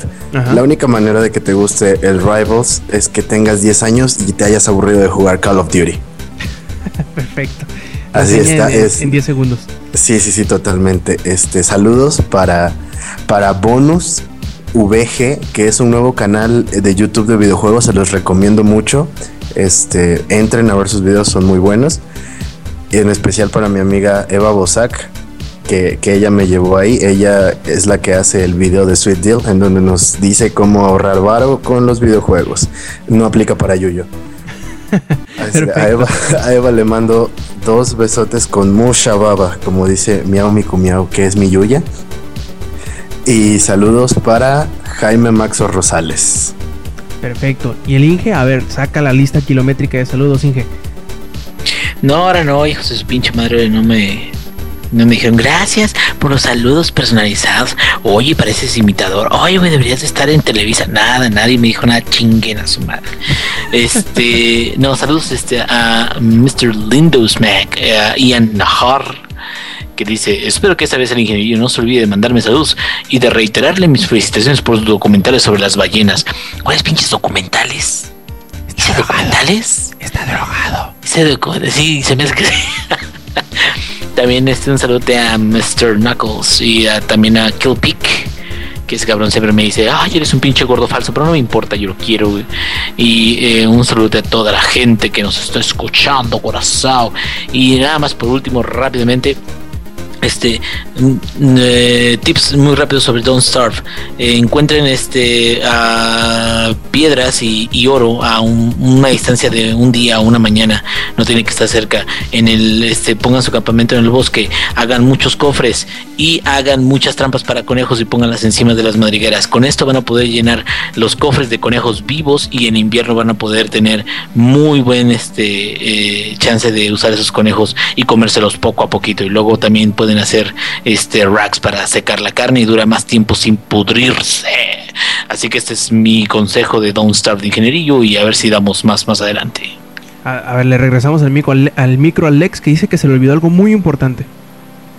Saludos para mi novia. Julie, te amo.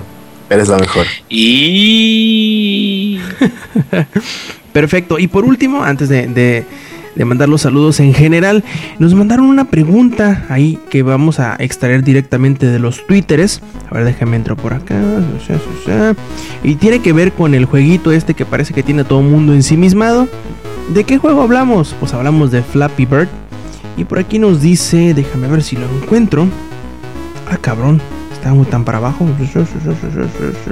Nos, nos pregunta eh, uno o lea uno en Twitter que si qué opinamos del fenómeno de Flappy Bird y el dinero que se está embolsando. Creo que hubo mucha polémica con el juego, ¿no? No nada más por la por la popularidad explosiva que tuvo, que prácticamente en 2-3 horas tuvo más de 10 millones de descargas, eh, sino por la polémica de los assets o de los recursos gráficos que reutilizó de otros juegos como Mario, ¿no? Que serían los, los, los tubitos verdes y que eh, el piso y que chingadas así, y que está generando con, eh, dicen ellos, ¿no? Se está robando los assets y aún así genera más de 50 mil dólares al día. Pinchas envidiosos, ¿no? ¿No creen? Yo creo güey. Eh. yo, yo creo. Yo yo yo yo yo yo yo. El más chingón de aquí güey. No, no, El- me, me refiero a que ¿qué, qué creen, qué piensan ustedes de esa, de esa eh, popularidad que tiene, que si les gusta el Mm, juego, pues si creen que, que valga la pena o algo así, a ver, es, un boom, güey. Es normal. La gente, hay, hay golpes de suerte donde la gente dice, ay, mira qué chingón. Por ejemplo, le pasó a, no sé, los juegos de que, que ¿cómo se llama? Farmville y Candy Crush y juegos que, que uno se queda, ay, esa mamada, ¿a poco la gente va a pagar por eso? Y puta, que se vuelven millonarios. Aquí yo creo lo importante es ver eso, de que yo creo que Flappy Bird es el único juego que este cabrón va a hacer que tenga tantísimo éxito. Porque, digo, a final de cuentas, a menos de que innove en la próxima vez que, que vaya a generar algún juego o algo así, pues no va a salir de pues el mercado de, de los móviles, que no es malo, güey. Y ahorita ya tiene un chingo de, de lana, eso sí. Pero es un poquito como, por ejemplo, güey este de, de Fez, que ese juego pues le salió chido y todo eso, pero pues si ahorita ya no dijo que ya se retiraba del medio. Entonces como que siento que, que para hacer un golpe de suerte, pues que chingón se sacó la lotería con un desarrollo que no le costó mucho por las ideas. Y pues a ver, a ver cómo, cómo este, si saca otro y es más exitoso, güey, pues ahora sí de que entonces ya estamos viendo a alguien que sí le piensa más que robarse las ideas nomás, ¿no? Perfecto, Yu- yo creo que Yuyo tiene una opinión al respecto de Flappy ¿verdad, Yuyo? Este, sin ofender a los que nos están escuchando, pero los que encuentran este entretenidos el juego son los mismos que son fan de whatever. O sea, se van por lo simple. No tiene nada de innovador. Y por ejemplo, yo ese día lo bajé, el día que fue el Super Bowl, lo bajé nada más para tener más puntos que los Broncos. Tuve 14 y ya lo, ya lo desinstalé. Yo, creo que en cuanto a la polémica, ¿no? la calidad del juego es subjetiva. Cada quien le puede gustar o no le puede gustar y es totalmente válido, ¿no? Yo creo que la, el, pedo de que todos decían de los assets robados y que la madre, yo creo que el juego, si le cambian esos assets por cualquiera otros, va a ser y va a ser la misma cosa, no va a influir en nada. No es como decir, ay, se está colgando del nombre de Mario por tener sus pinches tubos en el juego. No mames, no es eso. Y este, pues bueno, yo creo que sería todo, muchachos. Eh, les agradecemos mucho que nos hayan escuchado y que nos hayan aguantado la grabación tan larga de este podcast que está pegándole a las dos horas. Y les recordamos que visiten langaria.net, sitio donde tenemos estas notas que nos escuchaban hablar y muchas otras más. Tenemos trailers, tenemos reseñas, tenemos rumores, tenemos todo lo que ustedes pueden esperar o pueden necesitar de este mundillo loco de los videojuegos. Y pues bueno, eh, también les recomendamos que escuchen el podcast beta que se publica los lunes. Y eh, pues de parte del ingenierillo, de parte del Yuyo y de parte del Lex, y que no se nos olvide que de parte del, también del Eddie que no pudo estar con nosotros debido a problemas familiares, dice él. En realidad es que se debe haber quedado sin, sin internet. Pero bueno, eh, aquí estamos al pendiente y los vemos la semana que entra con otra edición más de Showtime Podcast. Stay Metal.